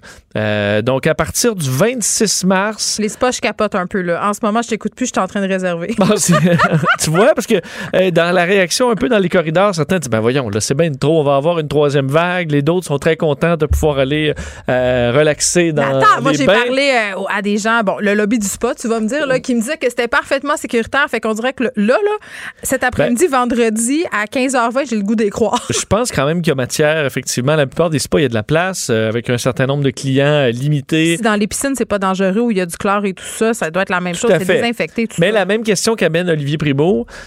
Euh, Il faut que les gens collaborent. Puis ça, des fois, c'est difficile. là. Ça s'agglutine. Tu veux pas faire la police. spa, hein, t'as Euh, bu une coupe de petits drinks, là, et C'est ça. Puis là, tu dis, ah, mais tu sais, les bains, il faut faire une rotation pour laisser la place à tout le monde. Puis là, il faut que tu demandé, pouvez-vous, s'il vous plaît, puis le mange donc de la.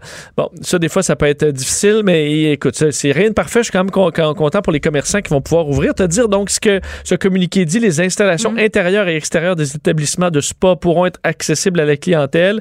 Les soins personnels, esthétiques, continueront d'y être permis, autant pour les spas que pour les piscines des établissements hôteliers. Des consignes sanitaires strictes doivent toutefois être respectées, en plus des mesures sanitaires en vigueur selon les paliers d'alerte des régions.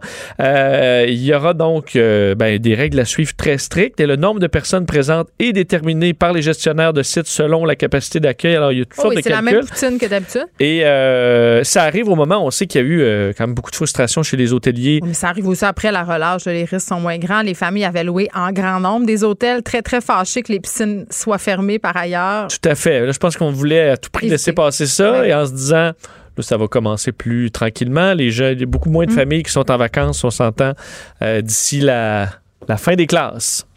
Euh, nouvelle qui vient de tomber, euh, assez importante, Vincent, Stéphanie Raymond, euh, qui s'est battue pendant dix ans devant la Cour, et ça, ça inclut des passages devant la Cour suprême. Obtenu gain de cause. Stéphanie Raymond, c'est cette militaire euh, qui a été victime d'inconduite sexuelle. Oui, l'adjudant André Gagnon, qui était l'accusé là-dedans, c'est la presse qui nous l'apprend, euh, a changé son plaidoyer.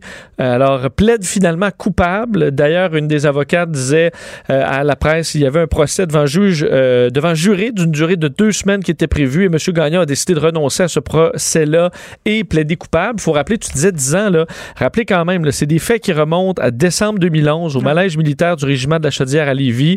On parle d'accusations d'harcèlement et d'agression sexuelle. Il avait été acquitté en 2014 par un juré, euh, enfin un groupe de cinq hommes de, de la Cour martiale. Ça avait été rejeté euh, ensuite par la Cour d'appel. On s'était retrouvé devant la Cour suprême qui avait validé le verdict. Euh, bref, ça avait été une très longue saga et un dossier dans le magazine L'actualité avait mené à, ben, à l'ouverture d'un examen externe. Ça avait contribué à lever le voile sur les inconduites sexuelles, les abus, le climat toxique de l'armée canadienne, climat qui a par ailleurs pas l'air d'être tellement terminé si on en croit aux dernières révélations. Ben, disons la tempête, on est encore On est dedans, dans- là, est et la- les dénonciations, mais effectivement, ce dossier-là avait mené à euh, ben, un rapport troublant euh, de l'ex-juge de la Cour suprême, Marie Deschamps, là, qui concluait à une culture sous-jacente de sexualisation hostile aux femmes et aux LGBTQ, propice aux incidents graves que sont le harcèlement sexuel et l'agression sexuelle. Alors finalement, après tout ce temps-là, plaide coupable. Oui, puis quand on sait aussi que les gens à la tête, euh, en fait, les gens qui étaient supposés faire enquête, être à la tête des commissions pour s'interroger sur la façon dont ces comportements-là ne devraient plus être dans l'armée, faisaient l'objet aussi d'accusations pour inconduite sexuelle. Je veux dire, sérieusement, là, je, je- Il faut saluer le courage de cette femme-là, euh, bien Stéphanie sûr. Raymond. Tu te dis, c'est une décennie de ta vie là, que tu te prends à te battre en cour, cour martiale, cour d'appel, cour suprême. Ouais. Puis il y a quand un tribunal indépendant pour juger euh, de ces cas-là dans l'armée, là, que ça soit passé par la cour martiale à, certaines époques, c'est quand même assez incroyable. Vincent Dessoureau, merci. On t'écoute dans quelques instants. Merci à Frédéric Mocoll à la recherche, Luc Fortin, Sébastien Laperrière à la mise en onde, Maud Boutet à la recherche. Merci à vous les auditeurs. On se retrouve lundi. Cube Radio.